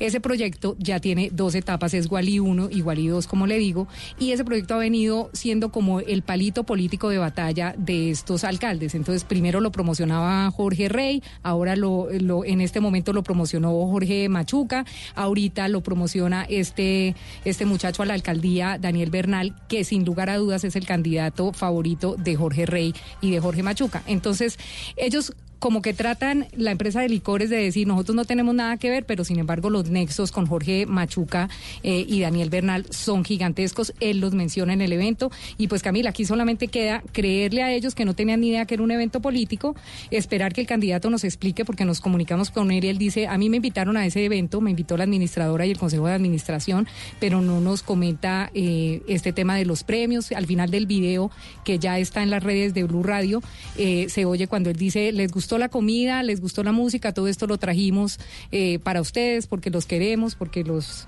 llevamos en el corazón y, que Dios los bendiga. Que, pueda haber una queja en la, en la Procuraduría, a ver si la Procuraduría ve que hay motivo para abrir una investigación por precisamente esa participación en política. Esa sería la recomendación, que la Procuraduría le echara una miradita al video y a las fotos y el Consejo Nacional Electoral también para que nos cuenten si aquí evidentemente hay o no una participación en política. Eso es el pan de cada día por estos días en, eh, en Colombia, ya que tenemos las elecciones el próximo 27 de octubre. Y participación en política de los funcionarios estamos viendo en todos lados y aquí esta es la demostración de uno más.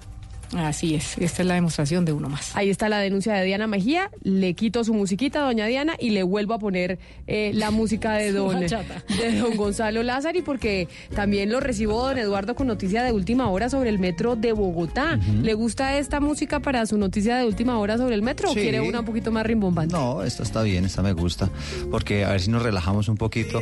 Luis Fernando Acosta está justamente en, eh, en la rueda de prensa, está el alcalde mayor de Bogotá, está Andrés Escobar, el gerente de la empresa Metro, también vi por ahí al secretario de Movilidad, Juan Pablo Bocarejo, haciendo anuncios, Camila, van finalmente dos firmas, dos consorcios. Solo dos consorcios licitaron. había- estaban cinco esta mañana, se bajaron dos, quedaban tres y ahora el alcalde Enrique Peñalosa acaba de anunciar que después de unas evaluaciones se baja un tercero, es decir, quedan dos nomás que van a ir y van a pujar por este gigantesco megaproyecto para Bogotá. Luis Fernando, ¿qué otros detalles han conocido?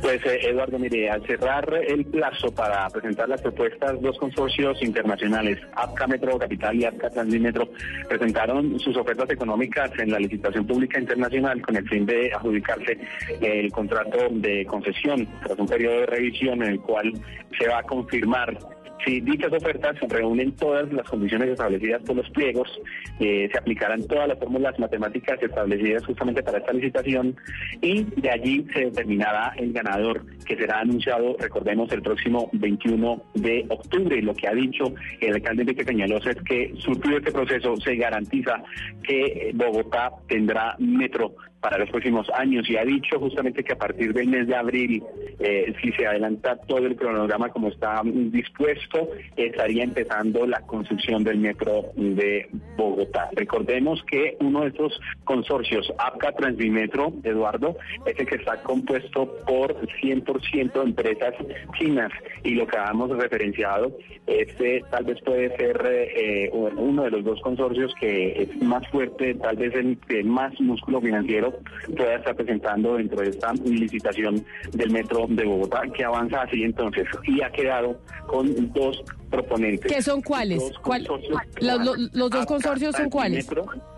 APCA Transmetro y APCA APCA Metro Transmetro. Capital, eh, Camila. Y Sus APCA ofertas económicas de la licitación ya fueron presentadas y después de la evaluación que hicieron durante la última hora, cerrada la urna de las propuestas económicas, son las que ha definido entonces eh, la empresa Metro. Pero Luis Fernando, en la puja para permítame- la licitación. Luis Fernando, permítame le pregunto, porque esos nombres que estamos viendo, pues evidentemente son los nombres que se crean de uniones temporales para la licitación, pero realmente las empresas grandes que están detrás de esas uniones temporales que siguen participando en la licitación del metro, ¿quiénes son o cuáles son? ¿Sabemos quiénes conforman esas uniones temporales?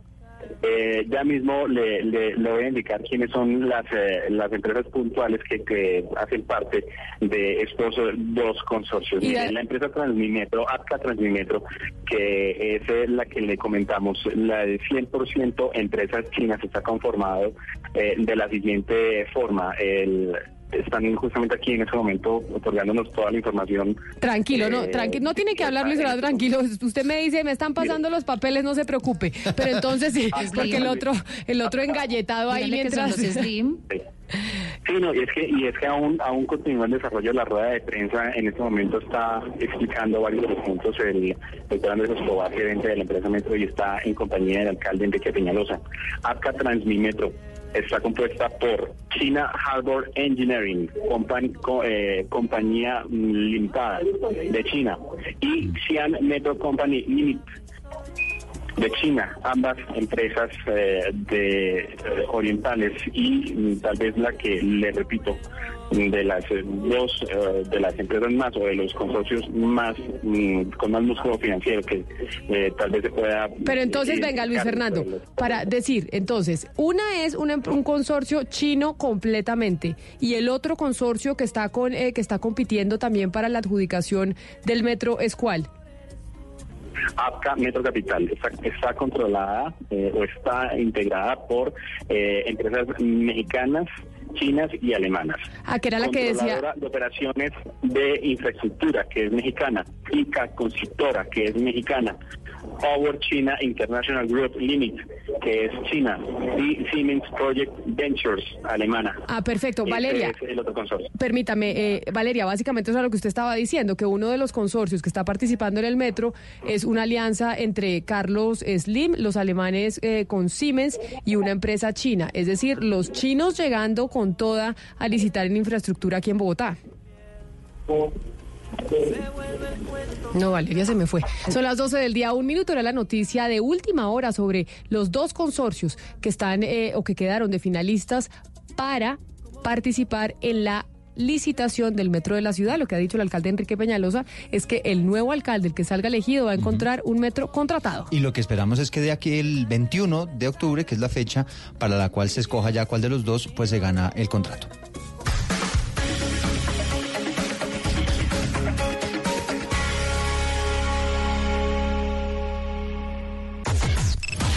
Unimos coordenadas. Unimos coordenadas. A partir de este momento, nuestra señal se extiende por todo el país. Colombia está al aire.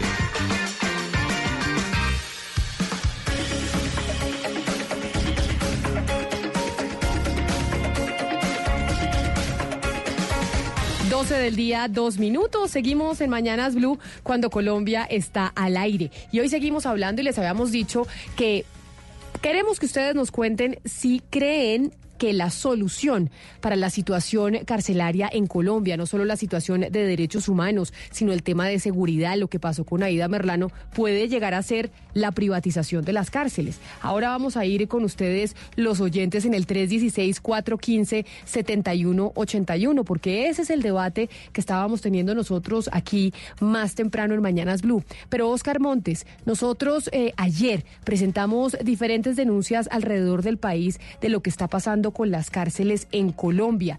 Y resulta que en la costa caribe también hay situación eh, preocupante con las cárceles, pero principalmente en Cartagena hay una situación específica. Así es, Camila. Mire, eh, lo que usted ha dicho, la, situación de las cárceles en la región Caribe es dramática en todos los departamentos, pero en Cartagena particularmente la situación es mucho más crítica. El personero distrital de Cartagena, el doctor William Maxson, ha denunciado en reiteradas oportunidades eh, la situación crítica de dos cárceles, la cárcel de San Diego, la cárcel de mujeres, y la cárcel de Ternera. Nos acompaña en este momento Camila, el doctor Maxson, y con él quisiéramos conversar sobre este tema. Personero de Cartagena, bienvenidos a Mañana Blue. Bueno, muchas gracias, Camila. Saludos a ti y a todas las personas que nos están escuchando por Blue Radio en estos momentos. Bueno, señor personero, ¿cómo es la situación en estos momentos en la cárcel de San Diego y en la cárcel de Ternera en lo que tiene que ver con unos temas delicados? Hacinamiento, mal estado de la construcción de, la, de, la, de los edificios y además la salubridad de las cárceles. Bueno, ustedes saben que la cárcel de San Diego está en un proceso de traslado.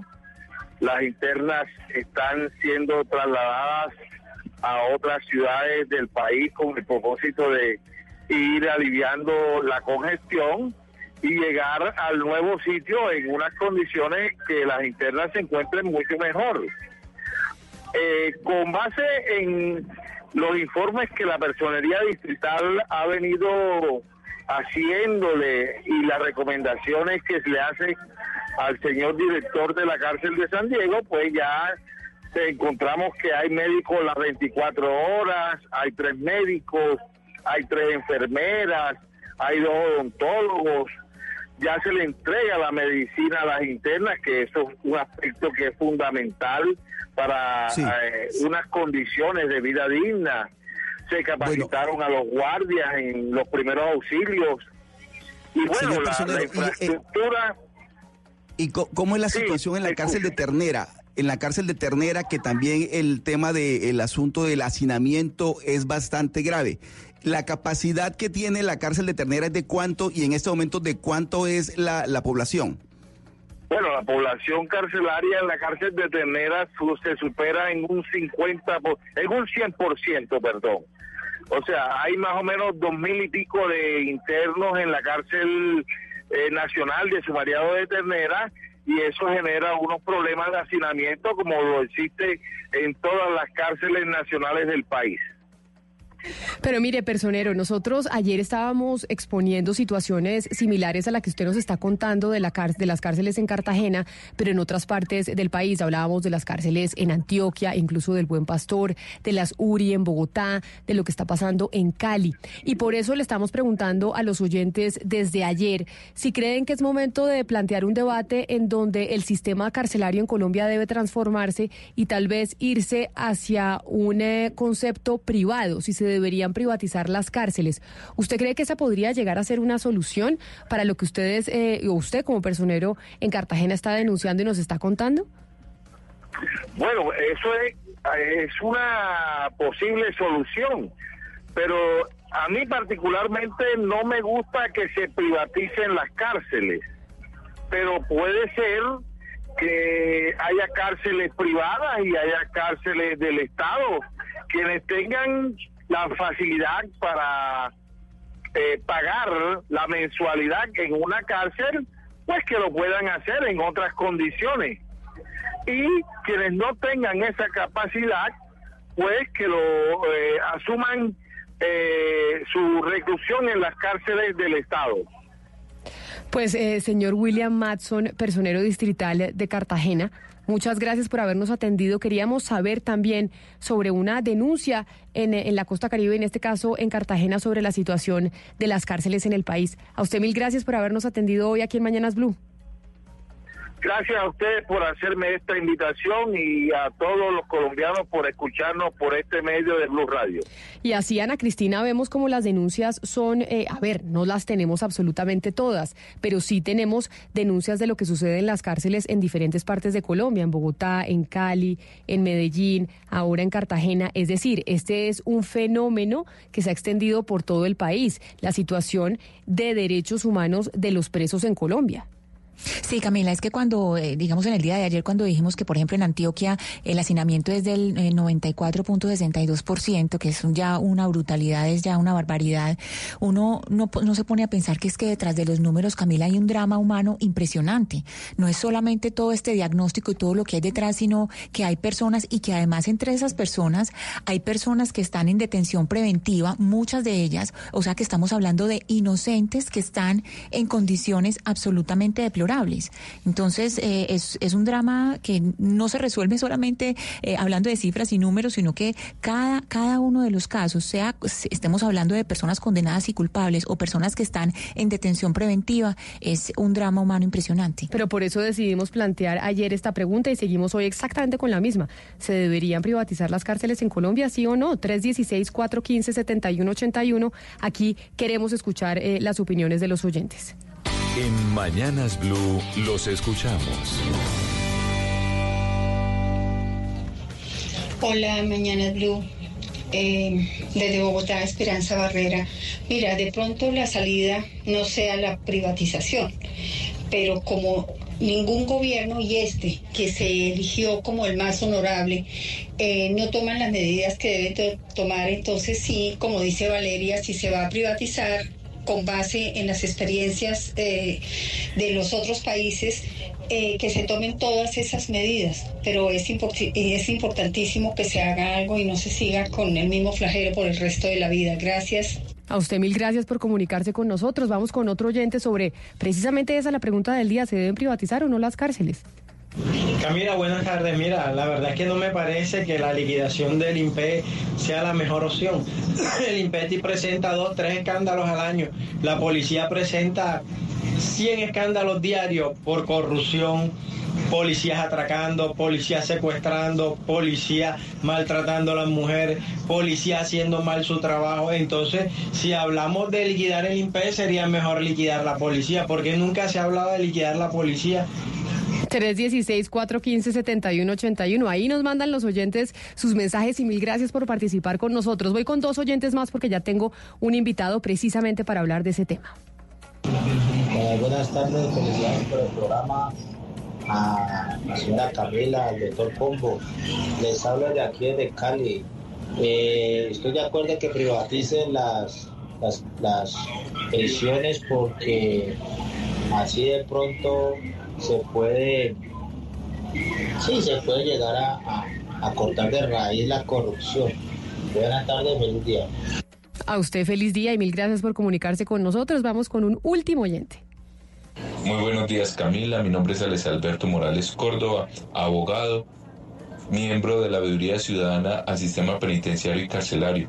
Creo que la solución no es privatizar las cárceles, creo que la solución es falta de voluntad política de los mandatarios.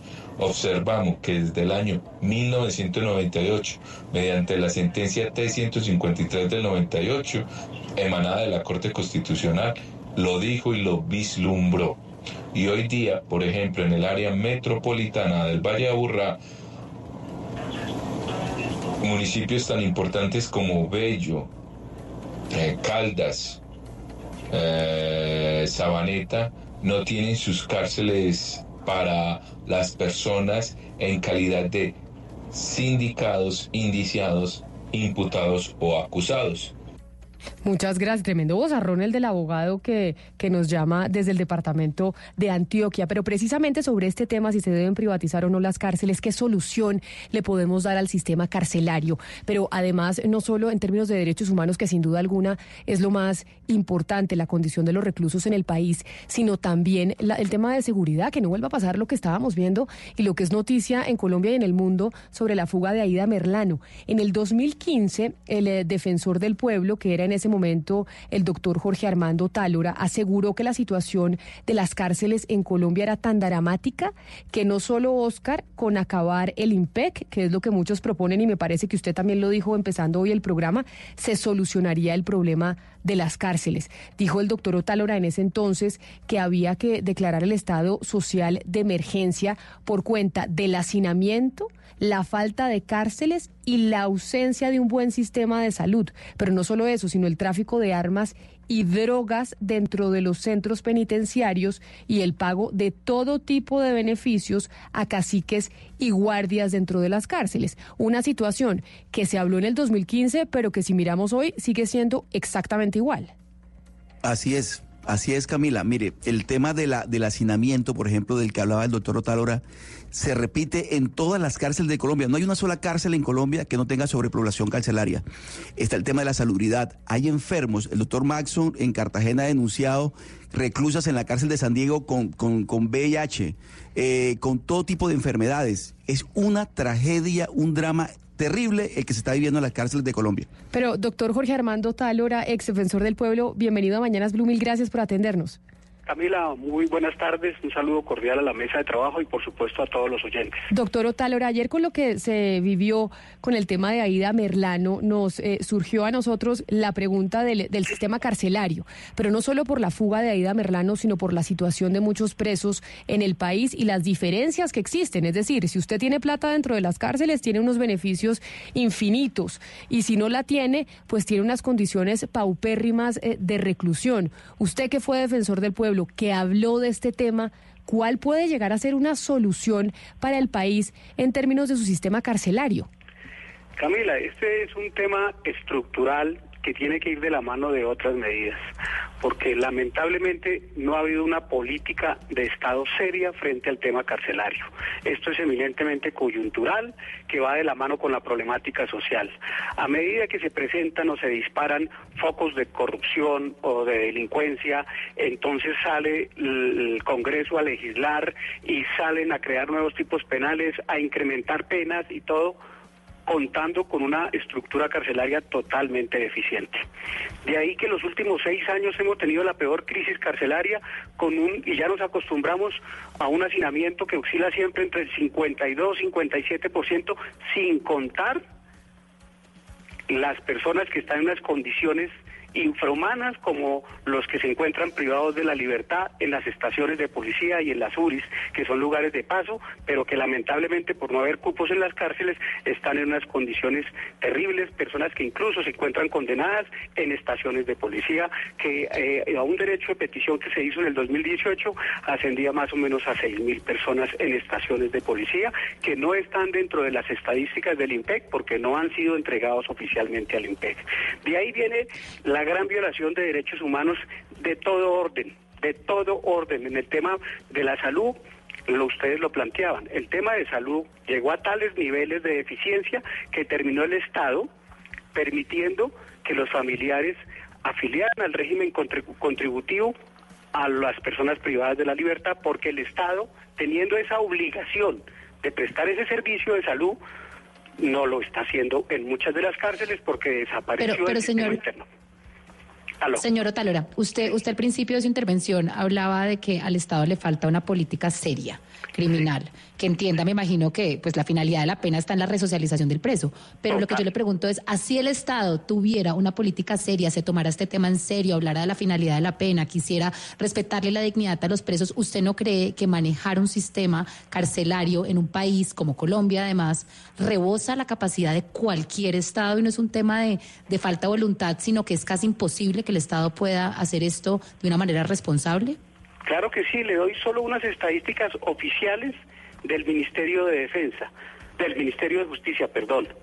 En el año 2017, en el informe anual que entrega el Ministerio de Justicia, señaló que el IMPEC tiene 15.795 funcionarios y requiere 32.466. En el solo ítem de guardia y vigilancia tiene eh, para el 2017 12.848 eh, guardianes y requiere 22.830. En esas condiciones, ¿qué seguridad? Sí. Siempre lo dijimos, muchos de esos presos están presos porque quieren estar presos, no se han querido fugar. Doctor Otalora, pero mire, usted hablaba, hablaba del tema del IMPEC. El IMPEC ha demostrado en, en- en los últimos años fundamentalmente que es prácticamente una entidad in- inviable. Tiene más de 80 sindicatos. ¿Qué hacer con el IMPEC? 112, De- 112, la última información que tengo. ¿112 sindicatos? Sí, sí, la última Bueno, información que bueno, tengo. ¿qué hacer con el IMPEC? ¿Qué hay que hacer con el IMPEC? Lo que ocurre es que hay que todo reduce al tema de la, política de Estado y recursos. En el tema de privatizar o no las cárceles hay que sentarse a mirar el presupuesto. Si se privatizan, me contaban en su momento cuando estaba yo en ese escenario de la Defensoría que se planteó varias discusiones. Ot- otra discusión es que crear la policía eh, carcelaria o privatizar. Si va a privatizar, me decía en ese entonces la ministra que eso casi triplicaría el presupuesto que hoy tiene el IMPEC, porque al privatizarlo tiene que hacerlo con todos los estándares nacionales e internacionales que requiere una cárcel en temas de salud, de espacios, de eh, oportunidad para estudiar o hacer deporte, o to- todo ese escenario tienen que cumplirlo y eso se dispara. El tema es el gobierno o el Estado como tal, sea quien sea, tiene la capacidad presupuestal y el interés para que eso se cumpla. Pero doctor Otalora, mire, usted dice la mm, privatización de las cárceles sale mucho más costoso o eso le decía la ministra de ese entonces. Pero entonces, ¿qué, qué se puede hacer? Es decir, vemos, usted denunció en su momento, mire, hay mafias, mejor dicho, se le paga a los guardas del IMPEC para que puedan entrar armas, para que los reclusos puedan entrar comida, puedan entrar alcohol. Ayer nos contaba un abogado que denunciaba las condiciones diferenciales en la cárcel El Buen Pastor. Aida Merlano tenía una cárcel para ella sola, nevera, lavadora, baño, mientras otras cinco presas estaban compartiendo un mismo cuarto. Entonces, si no se privatiza, ¿cómo se puede acabar este cáncer que hay dentro de las cárceles en Colombia? Que incluso es la misma corrupción del IMPEC. Lo que ocurre es que también hay que eh, mirar el, el escenario porque el, el INPE al interior maneja, si no estoy mal informado, cinco regímenes disciplinarios que tienen esas laxitudes. Por ejemplo, el tema de los y presos internos políticos tiene un régimen. Los de justicia y paz tienen otro régimen diferente. E- escenarios de esa naturaleza. Entonces, para cada gru- grupo poblacional carcelario se les aplica un régimen especial. Y eso es lo que presenta esto, estos escenarios. Estos escenarios que se estuvieron viendo. Que personas que salen a unos tratamientos que no sé si fueron presentados o como estéticos o como necesarios. Porque si fueron como estéticos, pues salta a la vista que eso no se puede permitir. Doctor Otalora, Usted, además de ser personero, fue ex fue vicefiscal de la Nación, usted es abogado penalista. Y precisamente sobre, sobre eso quiero preguntarle, porque hoy en día, y Ana Cristina me corregirá, yo creo que en Medellín se está viendo mucho eso, los candidatos están hablando de este populismo punitivo, en donde todo el mundo dice cárcel, más cárcel, más cárcel, es que no debería haber casa por cárcel, se tienen que aumentar las penas, se habla de cadena perpetua. Mucho, todo el mundo pide cárcel y no tenemos ni siquiera cárceles para meter a la gente porque todos los que ya están presos están hacinados. Camila, y además hay un tema ahí eh, eh, muy importante y, es el tema del código de policía y los parques y lugares públicos y el consumo, por ejemplo, de licor que o, de la dosis mínima. Ese es, ese es un punto que ha estado en las campañas muy fuerte porque es muy debatido eh, por las personas. Entonces, aquí también estamos hablando de las eh, posibilidades de excarcelación y que se, se ha contemplado mucho y, y en ese sentido, precisamente, le quería preguntar al señor Otálora, la escarcelación de verdad es una posibilidad que se pueda contemplar en el corto plazo. Sí, mire, eh, aquí es, un tema de sistema, en este caso acusatorio, como está funcionando. Y en, eh, en, en tiempos muy recientes se hablaba del tema problemático que se presentó de la escarcelación por términos. Ese tema corresponde a la deficiencia del sistema, porque cuando los legisladores y los expertos elaboran códigos, los elaboran sobre una base irreal. ¿Por qué? Cuando uno fija un término de 60 días, 120 días, 180 días, 240 días, en fin, el término que sea, para una libertad o para cumplir una etapa procesal, ellos dan por sentado que el funcionario fiscal o juez tiene una carga laboral de 80 o 100 procesos. ¿Qué ocurre cuando ese juez tiene 500 procesos o el fiscal tiene 1500? Esos términos no están hechos para esa capacidad y para esa cantidad de procesos. De ahí se viene la cascada de vencimiento de términos, porque el funcionario se dedica a uno o se dedica a 100. Y no puede, Doctor no puede asistir a las audiencias, no tiene la capacidad, todo. Pero aquí hay un problema que es desde mi óptica que a la gente no le gusta. En muchos estados la privación de la libertad en investigación es excepcional. Es solo para delitos graves. El sistema norteamericano que hace, me paga una caución, se va, prepare su audiencia, su defensa, y en audiencia, el día que lo venza en un año, si lo venzo y lo demuestro responsable, le pongo las esposas y lo mando para la cárcel a cumplir una pena. Y ya me pagó la multa por anticipado. Pero aquí no, aquí capturamos para investigar y cuando se hace la investigación se demuestra la inocencia. Yo solo quisiera que ustedes averiguaran cuánto pierde el Estado colombiano por indemnizaciones de personas que privó de la libertad y que posteriormente un juez o un tribunal o la corte lo declaró inocente. Pero mire, doctor Lotalora, entonces, ¿qué es lo que pasa en Colombia? Que aquí todos, incluso hagamos el mea culpa desde los medios de comunicación también. Pedimos cárcel par- para, todo y por todo. Es cárcel, cárcel, cárcel. Y entonces vamos diciendo que necesitamos que todo el mundo esté preso y no nos damos cuenta de esa realidad que está viviendo el sistema penitenciario en Colombia y lo que le cuesta al Estado. Hay más de 30 billones de pesos en demandas por privaciones de libertad. 30 billones de pesos. Pretensiones, no estoy diciendo condenas.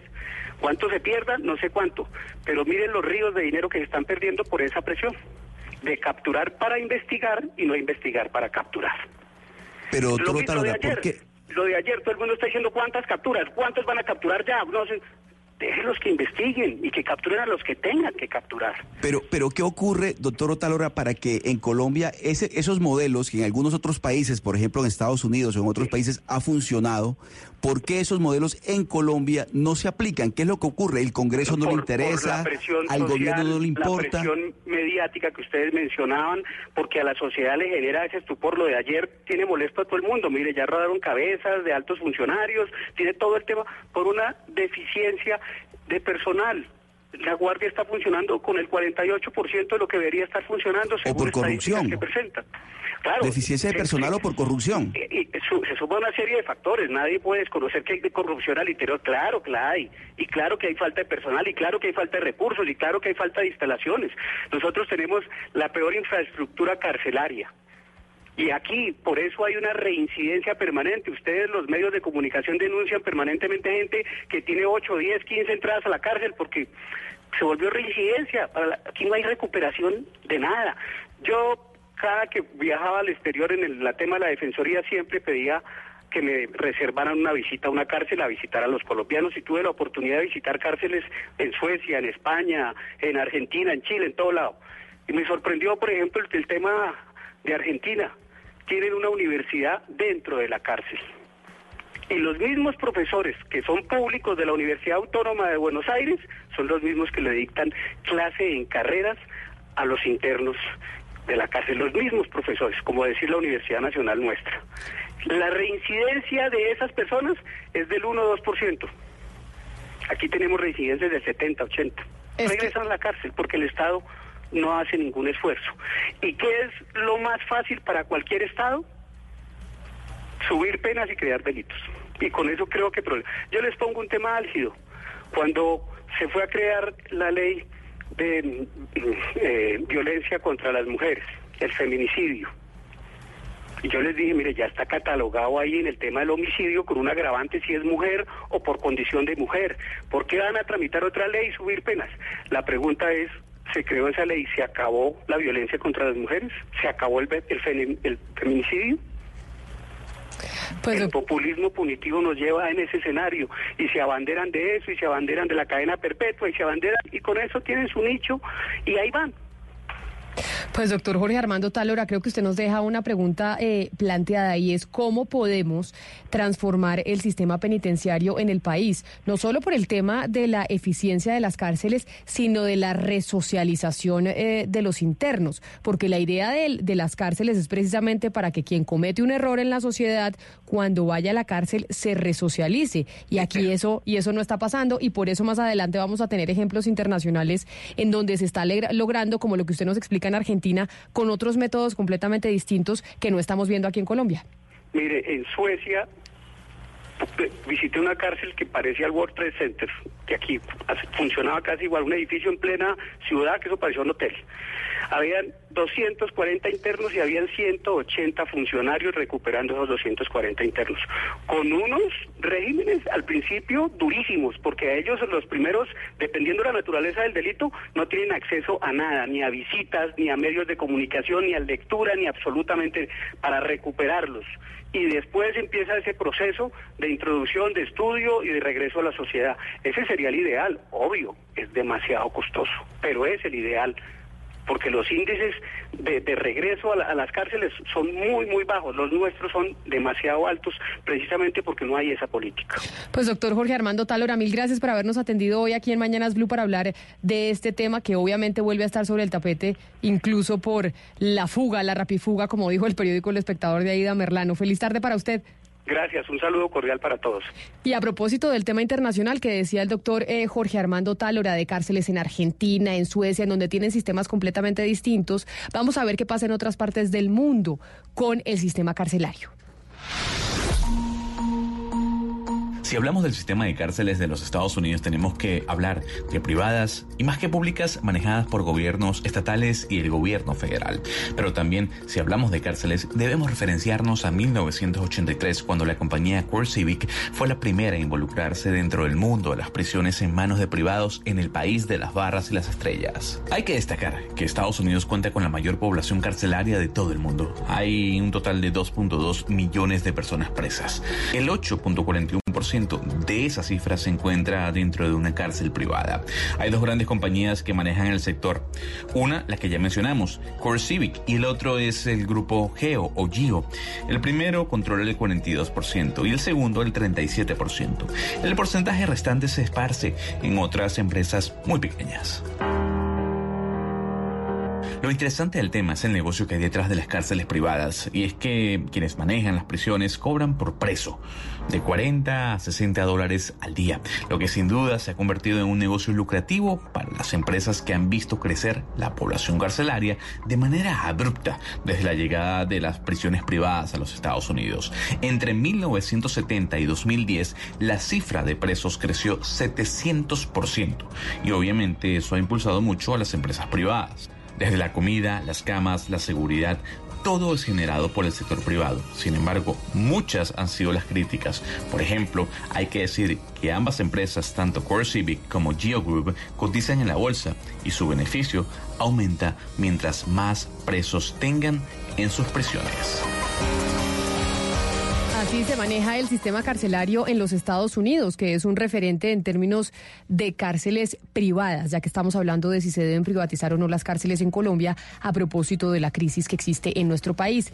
De Justicia ha investigado precisamente este tema y por eso estamos con uno de sus investigadores que ha hecho investigación de la línea del sistema judicial y él es Juan Sebastián Hernández. Señor Hernández, bienvenido. Eh, buenos días, Camila, y al equipo de Blue Radio. ¿Cómo están? Muchas gracias por la invitación. De las investigaciones que ustedes han hecho en, justicia sobre el sistema eh, carcelario, el sistema penitenciario en Colombia, ¿han visto como posibilidad la privatización de las cárceles para mejorar el sistema o eso no se contempla dentro de las investigaciones que ustedes han hecho? Digamos, el problema, tam- eh, el problema inicia es de en qué consiste o cuál es la esencia de la crisis carcelaria en este momento.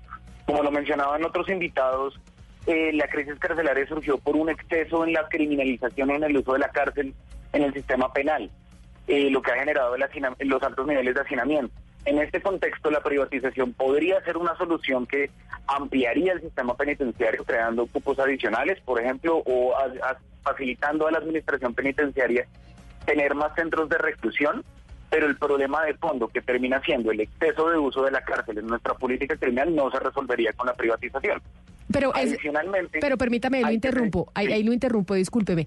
¿Es malo el exceso del uso de la cárcel? Porque a veces en el imaginario colectivo de la gente está, no, es que se tiene que ser cárcel, cárcel, cárcel, porque es la única manera de castigar a los bandidos, de castigar a los corruptos. ¿Es malo que tengamos eso en la cabeza nosotros los colombianos?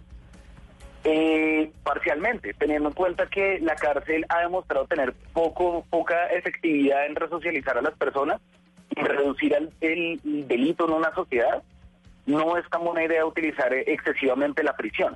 Eh, esto también obviamente está atravesado por una mentalidad en el que la función de la cárcel es sacar a las personas de las calles. Punto. Es decir, una persona que comete un delito tiene que ser aislada, eh, aislada en una cárcel y la única función de la prisión es mantenerlo por fuera de la sociedad para que no cometa delito. El problema es que esta persona al regresar a la sociedad no va a tener una no va a tener una resocialización suficiente para que no reincida y de hecho se enfrenta a estigmatización, problemas de no poder conseguir empleo, de prejuicios de la gente, de pérdida de apoyo familiar que hacen que esta persona vuelva a cometer delitos. Entonces, en esta medida, Pero, Juan sí, Sebastián- la mentalidad, ajá, Justamente lo que usted está hablando es que somos un país medio obsesionados con el tema de la cárcel y yo creo que por eso justamente pues la gente no no no le no caló el proceso de paz porque en el imaginario de las personas como decía Camila pues no hay justicia si no hay cárcel. Entonces la impunidad es igual a no cárcel y no entienden que hay otras formas de justicia, la verdad, la reparación y otros temas. ¿Cómo hacer para que Colombia pase esta página y, em- em- empiece a pensar y a entender que la justicia no es igual a meter a una persona a la cárcel a que se pudra ya yo nunca más lo vuelva a ver, sino que hay otros mecanismos de justicia para no generar impunidad? ¿Cómo hacer para cambiar ese, ese imaginario en, el país? Eh, en este momento la Corte Constitucional ordenó al gobierno, al Estado, en el marco del Estado de Acusación Constitucional, hacer una campaña de concientización ciudadana que no ha tenido ningún éxito precisamente sobre este tema. Y es que precisamente como el imaginario de cómo, de cuál es la finalidad del sistema penal es que sirve para castigar y para sancionar y para, digamos, eh, de alguna manera eh, saciar el interés punitivo de la sociedad eh, el único objetivo del sistema penal en la práctica ha sido ese, si bien en un plan normativo ha sido la resocialización. La pregunta de fondo es cómo hacemos para reducir el delito. El enfoque puramente punitivo no funciona y ha demostrado que no funciona, porque una, eh, castigar a una persona con años y años y años de cárcel, en vez de resocializarla, la desocializa, más aún en el contexto actual. Entonces, cambiar el imaginario, por supuesto, es algo que el Estado debe lograr, mostrando, digamos, enseñándole a la ciudadanía eh, que eh, la finalidad de la cárcel no es esa, no es simplemente el castigo, no es la sanción, no es eh, como no, el imaginario colectivo normalmente lo dice, no es meter a una persona para que se pudra en la cárcel y sufra porque cometió una conducta equivocada, sino es efectivamente resolver el delito, que es lo que el sistema penitenciario hoy, por la crisis en la que está sumida, no, no hace. Señor Hernández, pero aquí hablamos de los condenados, digamos, de, de los condenados porque se ha probado que tienen un- una responsabilidad y en, en el delito, como si todos los que estuvieran eh, presos fuera por una responsabilidad comprobada. Hablemos de las detenciones preventi- eh, preventivas y de las garantías procesales, porque es que hay muchos de estos lugares de detención transitoria que están inundados de personas eh, inocentes y uno dice, ¿dónde están las garantías, eh, las garantías y la presunción de inocencia? ¿Qué es lo que está pasando para que en este momento haya tantas personas en detención preventiva? Eh, claro, el problema termina siendo que la detención preventiva debería ser excepcional y en gran parte del hacinamiento carcelario es causado no por las personas condenadas, sino también por las personas que están en detención preventiva. Son aproximadamente el 40% de la población carcelaria, 30, 35, 40%, no, eh, oscila entre esos dos valores. Eh, con un tamaño tan grande de población detenida preventivamente, eh, y básicamente lo que el Estado está, eh, está tratando de hacer es sacarlos de, sacarlos de las calles lo antes posible. Esto ocurre con personas, digamos, que son capturadas en flagrancia, con, que son capturadas por delitos leves, etcétera, y que son vistas como un peligro para la sociedad. Es decir, es- el sistema penal está operando como un- con una lógica peligrosista, pensando en lo que toca sacar a las personas de, la- de las calles y ya. Sí, Cosa que, por supuesto, no funciona. Doctor Hernández, pero mire, eh, aquí se ha hablado buscándole salidas, digamos, a esta crisis coyuntural de, de lo que está pasando con las cárceles, que además ya es estructural realmente. Se está buscando salidas y se habla de todos los asuntos, del número de cárceles, si se privatizan o no, pero no se habla de la corrupción que impera en las cárceles, que es un problema gravísimo. Ustedes desde la de justicia tienen estudios de cómo lograr disminuir, no sé si, si es posible, la, corrupción que es la que termina haciendo que los guardias se vendan, que los directores se vendan, que todo el mundo se venda. Eh, concretamente corrupción no, pero eh, la pregunta también sería la corrupción qué, qué rol juega en la crisis carcelaria actual, porque no es el problema no es el problema primario que tiene el sistema carcelario, por lo menos. Pero, pero no si- es la causa del problema estructural, pero, me, digámoslo así. pero me parece eso importante porque tenían Valeria y Oscar esa discusión aquí en la mesa de trabajo. Oscar decía el gran problema de la crisis carcelaria es la corrupción y ustedes en De Justicia han encontrado que no. Entonces, ¿cuál sería el gran problema de la crisis carcelaria en Colombia, de que el sistema no funcione? El problema grande de, de la crisis carcelaria termina siendo el, el desbalance que ha tenido la política criminal en Colombia, que hace que, uno, el sistema eh, penitenciario y carcelario se estanque por el num- la cantidad de personas que entran y la duración que tienen estas personas adentro, lo que hace que los sistemas de salud sean insuficientes, que los sistemas de alimentación empiecen a enfrentar problemas, que los, sistemas- Pero- pero eh, mire. que los programas de resocialización sean insuficientes. Y por otra parte, que no se está reduciendo el delito. Pero señor Hernández, cuando usted dice el desbalance, usted dice es que, según le entiendo y, y corríjame si no estoy en lo cierto, es que estamos mandando a todo el mundo a la cárcel, que resulta que acá por cualquier cosa decimos se tiene que ir preso, a pesar de no estar condenado y, haber- y a pesar de no haberse demostrado la culpabilidad de esa persona. Pero también vemos por otro lado que la, que la impunidad en Colombia es enorme. Entonces lo que dicen es realmente acá hay una cantidad de gente que no, que no está en las cárceles y que, y que se pasa por la faja la justicia. Entonces, ¿cómo se pueden eh, conciliar esas dos cosas que son una realidad? Eh, eh, para esto toca tener en cuenta también quiénes son las personas que están en la cárcel, no quiénes son las personas que terminan efectivamente pagando una pena privativa de la libertad. Si uno revisa las cifras del IMPEC, la mayoría de personas que pagan una, pe- una pena de prisión son personas que están condenadas por hurtos, normalmente hurto calificado grabado, eh, por concierto para delinquir, normalmente porque cogen a más de una persona, entonces les imputan concierto para delinquir, eh, y personas condenadas por delitos de drogas, pero sobre todo los eslabones bajos de las redes de, la- de los, de las organizaciones del narcotráfico. Eh, no es el, la la- el gran capo del narcotráfico, el jefe de una organización, sino son personas que por necesidades, por vulnerabilidad social y por eh, pobreza, básicamente, se introducen en los mercados criminales y terminan profesionalizándose en ellos. Esas son las personas que terminan estando en la cárcel. Eh, los problemas de impunidad, digamos, pues dependen mucho del tipo de delitos. Si estamos hablando de delitos sexuales, el uno de los problemas más grandes para luchar contra la violencia sexual son es la capacidad investigativa de la fiscalía para identificar al responsable y conseguir el material probatorio suficiente para condenar al culpable. Pero si estamos hablando de corrupción, es precisamente porque la corrupción es muy difícil de investigar. Pues, En cambio, la fiscalía normalmente procesa es los casos fáciles, los casos de eh, la, eh, la persona que se robó un celular en un bus y, y, digamos, lo capturaron en flagrante. Claro, Ana De eso, Cristina. de lo que están llenas las cárceles. Ana Cristina, básicamente aquí lo que nos está diciendo el señor Hernández es lo que también cree mucha gente, es que aquí el que termina preso es el que se roba un caldo Maggi o el que se roba una cosa en un supermercado y los grandes corruptos, los grandes ladrones, los capos del narcotráfico, esos sí felices por fuera de las cárceles o teniendo una serie de beneficios impresionantes dentro de los centros penitenciarios. El problema termina siendo un problema de estrategia, de priorizar qué es lo que el Estado debería perseguir primero, a quiénes debe, sobre quiénes debería utilizar la cárcel primero. Las cárceles son un recurso Señor Hernández, se- señor Hernández, pero entonces si nos vamos a enfocar acá en un cambio de política criminal, porque usted dice que aquí hay un problema de política criminal y necesitamos un rediseño de la política criminal, ¿cuál sería la ruta para ese rediseño y qué tan factible es hacerlo en este momento, en esta coyuntura? Ha habido bastantes intentos de hacerlo que no han sido exitosos. En el 2016 se presentó el proyecto de ley 148-2016 que pretendía precisamente, eh, digamos, asesinar las cárceles de una manera razonable, diciendo, listo, eh, ciertas personas que hayan cometido delitos leves pueden pagar las penas de una manera difer- diferente para que nosotros podamos, podamos liberar cupos carcelarios y empezar a equilibrar el sistema. Esos proyectos de ley, por supuesto, son muy impopulares porque implican excarcelación.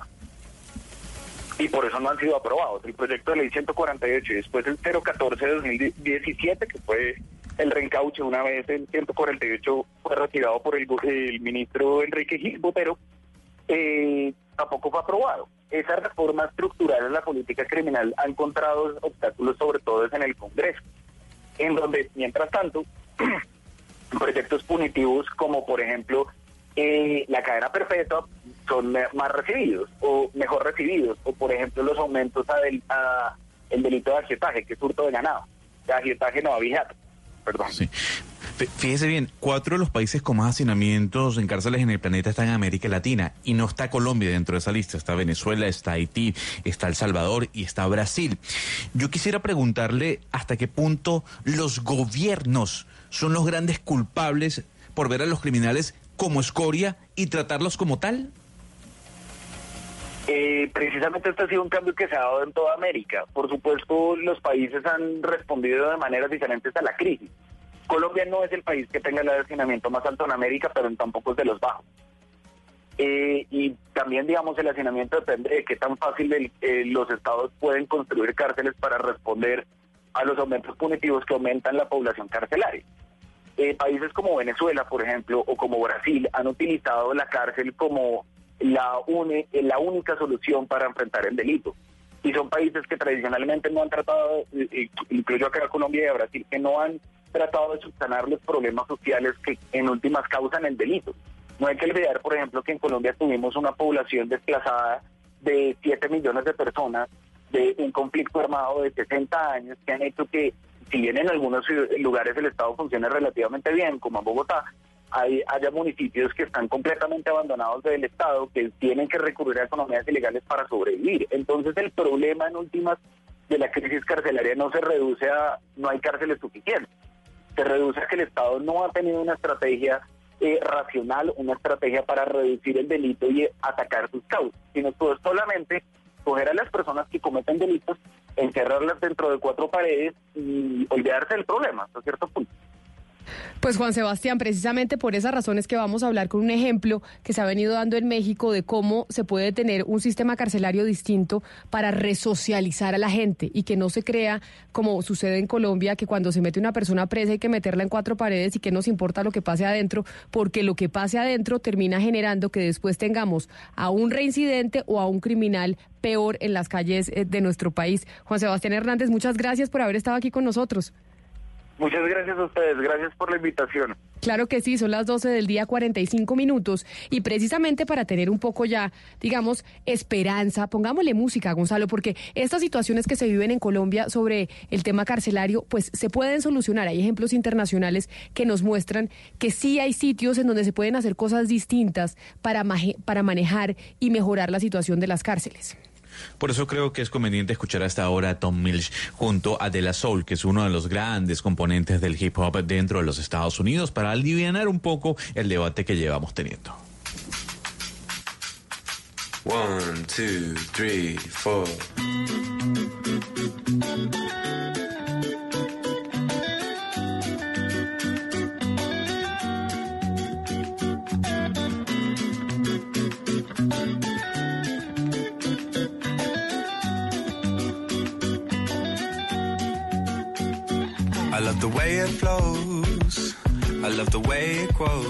Y precisamente Valeria, para tener un poco de esperanza y saber que hay modelos distintos que se han aplicado en cárceles de diferentes partes del mundo y han sido exitosos y ha habido una resocialización, creo que usted tiene una invitada para hablar precisamente sobre, sobre ese tema, de quién se trata.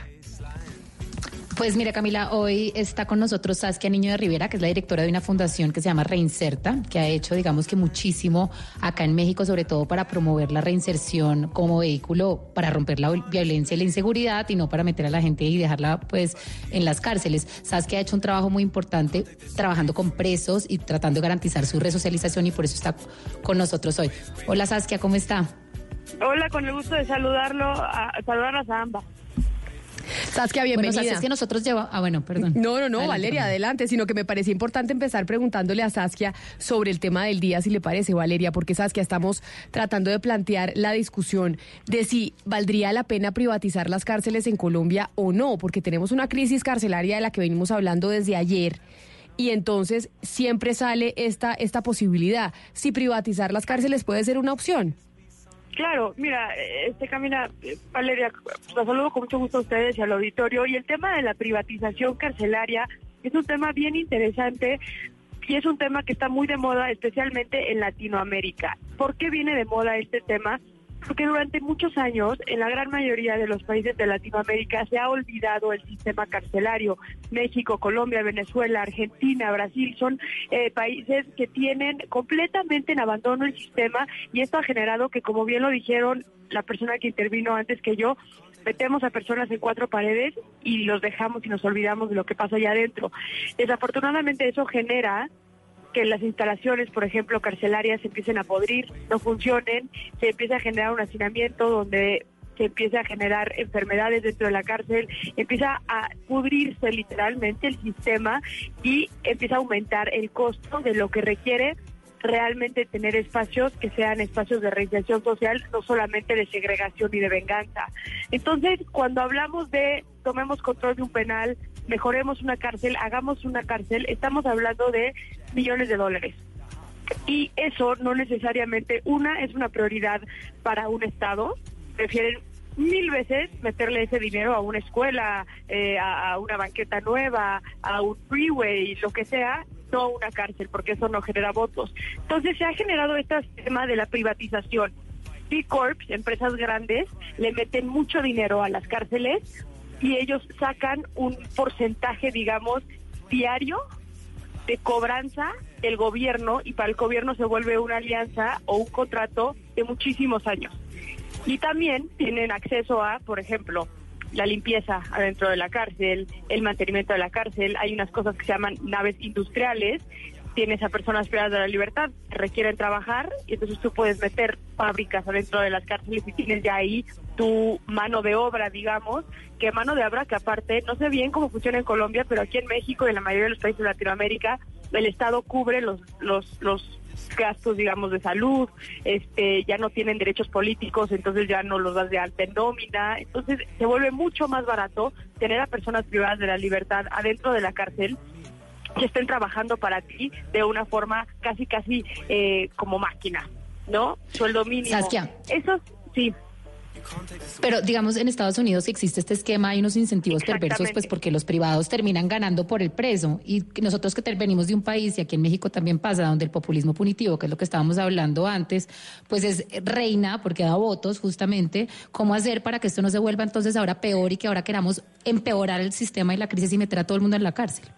Estados Unidos lo ha llevado a otro extremo. Estados Unidos no podemos comparar el sistema de justicia penal en México o en Colombia o en Latinoamérica en general con Estados Unidos porque nosotros tenemos una predominación de los derechos humanos, cosa de que en el sistema penitenciario de Estados Unidos no existen los derechos humanos. Y no lo digo en materia crítica, es una realidad y ellos mismos te honran de que una vez que estás en la cárcel predomina la seguridad y demás. Esto ha abierto muchísimas oportunidades a las empresas de que tengan este como de trabajo maquinazado, sistematizado, donde casi casi es un esquema de esclavitud de cómo trabajan las personas adentro de las cárceles y eso lo ha llevado hasta el grado donde en Congreso están ya haciendo cada vez más penas que conlleven cárcel y delitos que conlleven cárcel también. Eso es una realidad que nosotros no tenemos ni en México ni en Colombia. La realidad que sí tenemos es que el sistema está tan podrido que no tenemos los recursos suficientes para levantar un centro de reclusión con dignidad. Lo que podríamos llegar a hacer, a diferencia de Estados Unidos, es poner candados legislativos que no permitan que los centros de reclusión se vuelvan máquinas de trabajo para las, corporaciones grandes o que los contratos sean tan grandes que sea algo que les convenga al- a las empresas. Tiene que ser un trabajo con empresas que tienen flujo de dinero que va de la mano entre algo que les conviene por el tema de las naves industriales especialmente, pero también por un tema de responsabilidad social. Es momento que las empresas tengan que voltear a ver las problemáticas que tenemos sociales, con parte de ellos tener la respuesta de cómo meterle mano a eso y no necesariamente volverse multimillonarios al hacerlo. Entonces tenemos que por ahí generar candados donde no se permita que prioricemos a la empresa sobre la persona privada de la libertad para empezar y donde no se priorice el encarcelamiento sobre la reinserción social o las medidas alternas a la pena. Saskia, no se me vaya, quédese con nosotros un minutito porque tengo a María Camila Orozco que tiene una noticia importante sobre lo que nos ha llevado a hablar del sistema penitenciario en Colombia y es la fuga de Aida Merlano. Porque María Camila, ya hay comunicado precisamente del centro médico de donde se escapó la senadora Aida Merlano hace dos días. Sí, señora, muy buenas tardes. Hace pocos minutos, Camila, se hizo público un comunicado de prensa de Mauricio Arango Izaza, el propietario del consultorio donde se presentó la fuga de la excongresista Aida Merlano. Básicamente dice, Camila, que efectivamente sí le tomó la mano a la congresista, excongresista Aida Merlano, que cruzó unas palabras con ella frente al procedimiento estético que se estaba realizando. Dice además, Camila, que toda la información que reposa en las cámaras de seguridad de su consultorio están en poder de las autoridades que lo ha entregado y que allí se puede constatar cuál fue su comportamiento en el consultorio. El eh, odontólogo además eh, reconoce que durante un año atendió a Aida Merlano, pero que ya no era su odontólogo. Y dice, Camila, que ha pedido explicación al otro odontólogo, a Celi, Javier Celi Baraja, frente a lo que ocurrió en este consultorio al norte de la capital del país. Pero entonces, María Camila, hay algo que no entiendo. El que está enviando el comunicado es el dueño del eh, centro médico, que sí atendió a Aida Merlano durante un año y fue su odontólogo. Pero el señor Celi, que es el, que es el odontólogo que aparece en el video, que ahí cuando vemos a Aida Merlano cambiarse y vestirse de enfermera, ¿qué dice el, eh, el dueño del centro médico de ese odontólogo, del que estaba atendiendo a Aida Merlano el día de la fuga? Dice Camila que no eh, tiene absolutamente nada que ver, que no era su paciente, sino del doctor Celi, como ya eh, le decía, y quien la atendía en una sala aislada de esos consultorios, donde regularmente eh, la atendía. Dice que no tiene ninguna participación directa y frente al tema eh, concreto, Camila, del doctor Celi, dice que cobra por pacientes por su trabajo y aporta un porcentaje como contribución a esa organización de consultorios y que no ha recibido ninguna explicación del mismo y que espera que así como él también lo exprese ante la opinión pública, es decir, que dé las explicaciones de qué fue lo que ocurrió al interior de ese consultorio desde donde se voló a Aida Merlano. Y dio explicaciones el dueño del centro médico de por qué Aida Merlano dejó de ser su paciente y pasó a ser la paciente ahora del odontólogo Celi, que es el que aparece en los videos y es el consultorio del que ella se fuga. Sí, eh, Mauricio Arango, Camila, que es el hombre que aparece sosteniéndole la mano a Ida Merlano cuando ella está acostada haciéndose el, procedimiento de diseño de sonrisa, dice que durante un año me practicó procedimiento de ortodoncia y que hace dos meses solicitó la prestación de otros servicios que al no encontrarse a gusto eh, con las personas a cargo, las personas que estaban prestándole este servicio, a, que la atendían, pidió el cambio y la atendió el especialista Javier Celi Barajas.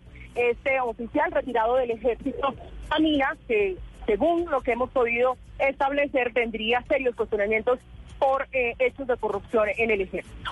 María Camila, muchas gracias. Pues seguimos tratando de reconstruir este caso de Aida Merlano, su fuga, quiénes son los responsables y todas las debilidades que hubo alrededor de la custodia de la señora Merlano. Saskia, como usted puede ver, tenemos aquí ahorita en Colombia un lío con la fuga de una senadora que estaba condenada por compra de votos y se fugó y esto obviamente nos tiene a todos los colombianos cuestionándonos. Uno sobre el sistema carcelario y dos sobre los guardias que cuidan precisamente a los internos. Pero lo que hablábamos antes era que la idea de la cárcel es la resocialización y en América Latina eso no se está viendo en la mayoría de centros penitenciarios. La gente cuando llega a ser eh, privada de su libertad sale peor, por decirlo coloquialmente, que como entra. ¿Cuáles han sido esos casos exitosos y qué es lo que se tiene que hacer para verdaderamente generar una resocialización de la gente presa? Mira, la realidad, aquí hay varios temas, la que acabas de tocar. Uno, yo estuve justamente hace dos meses en las cárceles de Colombia y vi el mismo sistema que tienen aquí en México. Los custodios existen para salvaguardar la, la, puerta, literalmente, y lo que pasa a partir de cierto punto para atrás ya es tema de las personas privadas de la libertad. Hay un autogobierno por completo donde tienes al famoso pluma que ustedes le dicen, quién es quien manda dentro de la cárcel. La corrupción predomina en todos sus aspectos y estoy segura que esta fuga está relacionada con un tema de corrupción, más allá de las habilidades de los custodios de cuidar y salvaguardar la integridad de, de, una persona privada de la libertad. Usted tiene una cifra que es bien interesante, que habla mucho y que refleja muchísimo. Con todo el proceso de paz que hicieron con, con, con las FARC y los paramilitares y demás, el ARN con ustedes ha visto en materia de reinserción o resocialización social las personas que no tocan cárcel en Colombia tienen arriba de un 90% de posibilidades de reinserción, según la RN, y los que tocaron cárcel es menor del 30% los que no volvieron a delinquir. Esta cifra es interesantísima porque justamente nos habla de cómo las cárceles, lejos de reinsertar, generan delincuentes y generan resentimiento social donde la gente sale y sigue delinquiendo. Aquí en México, en Reinserta, tenemos un proyecto que tiene que ver con reinserción social con personas con delitos graves, especialmente menores de edad y jóvenes menores de 30 años, donde tenemos un 95.7% de éxito. Estoy hablando de delitos como sicariato, como homicidio, secuestro. Eso quiere decir que la reinserción social es posible, pero no es posible si no tenemos cárceles cuya condena funja para que en el tiempo que la estén cumpliendo estén estudiando, estén trabajando en el tema de la salud mental, estén haciendo deporte, tengan acceso a la educación. Eso no existe adentro de las cárceles el hacinamiento no permite que eso que eso existe. Entonces, yo creo que es momento que tanto Colombia y que ese tipo de crisis nos haga reflexionar la importancia que tiene la reinserción social en, en, el mundo, porque a la mera hora, si volteamos a ver también las historias de las personas que están en las cárceles, nos vamos a dar cuenta que también tenemos mucha culpa en por qué y cómo llegaron a la cárcel dicen siempre que las cárceles son el pequeño reflejo de una de una sociedad y yo estoy convencida de, de, de ello. Hay que reflexionar porque si vamos a hablar de seguridad nacional, si vamos a hablar de un país donde predomine la paz y no la violencia, tenemos que empezar por nuestras cárceles. Es Saskia Niño de Rivera. Saskia, mil gracias por haber estado con nosotros hablando de este tema tan interesante. Feliz resto de día para usted. Al contrario, un abrazo. Un abrazo grande. Y Ana Cristina, pues precisamente hoy en día en donde todos en Colombia decimos cárcel, cárcel, cárcel, estamos en campañas políticas que dicen hay que mandar a las cárceles y todo el día tenemos ese, ese chip metido en la cabeza, pues lo que vemos es que no funciona y que hay que buscar otras alternativas y creo que usted tiene un dato sobre resocialización incluso dentro de las cárceles para generar que la gente que esté privada de su libertad pueda salir y reintegrarse a la sociedad y no seguir siendo un delincuente. Sí, Camila, el dato de hoy. Colombia cuenta con 113 bibliotecas penitenciarias en los establecimientos de reclusión en todo el país. Es más, le cuento que las bibliotecas de las cárceles de Manizales, Ramiriquí en Boyacá, Armenia y Calarcá fueron galardonadas por ser los mejores espacios para permitir y adelantar procesos de resocialización. Y le doy otro ejemplo bien bonito, Camila, la biblioteca de la cárcel distrital de Bogotá. Desde que se inauguró a principios de este año esa biblioteca, realizan talleres para los reclusos. En los anaqueles tienen 7 mil libros que han sido clasificados por los mismos reclusos que han sido capacitados por BiblioRed y ya han llevado autores a escritores a conversarles, por ejemplo, Piedad Bonet, Mel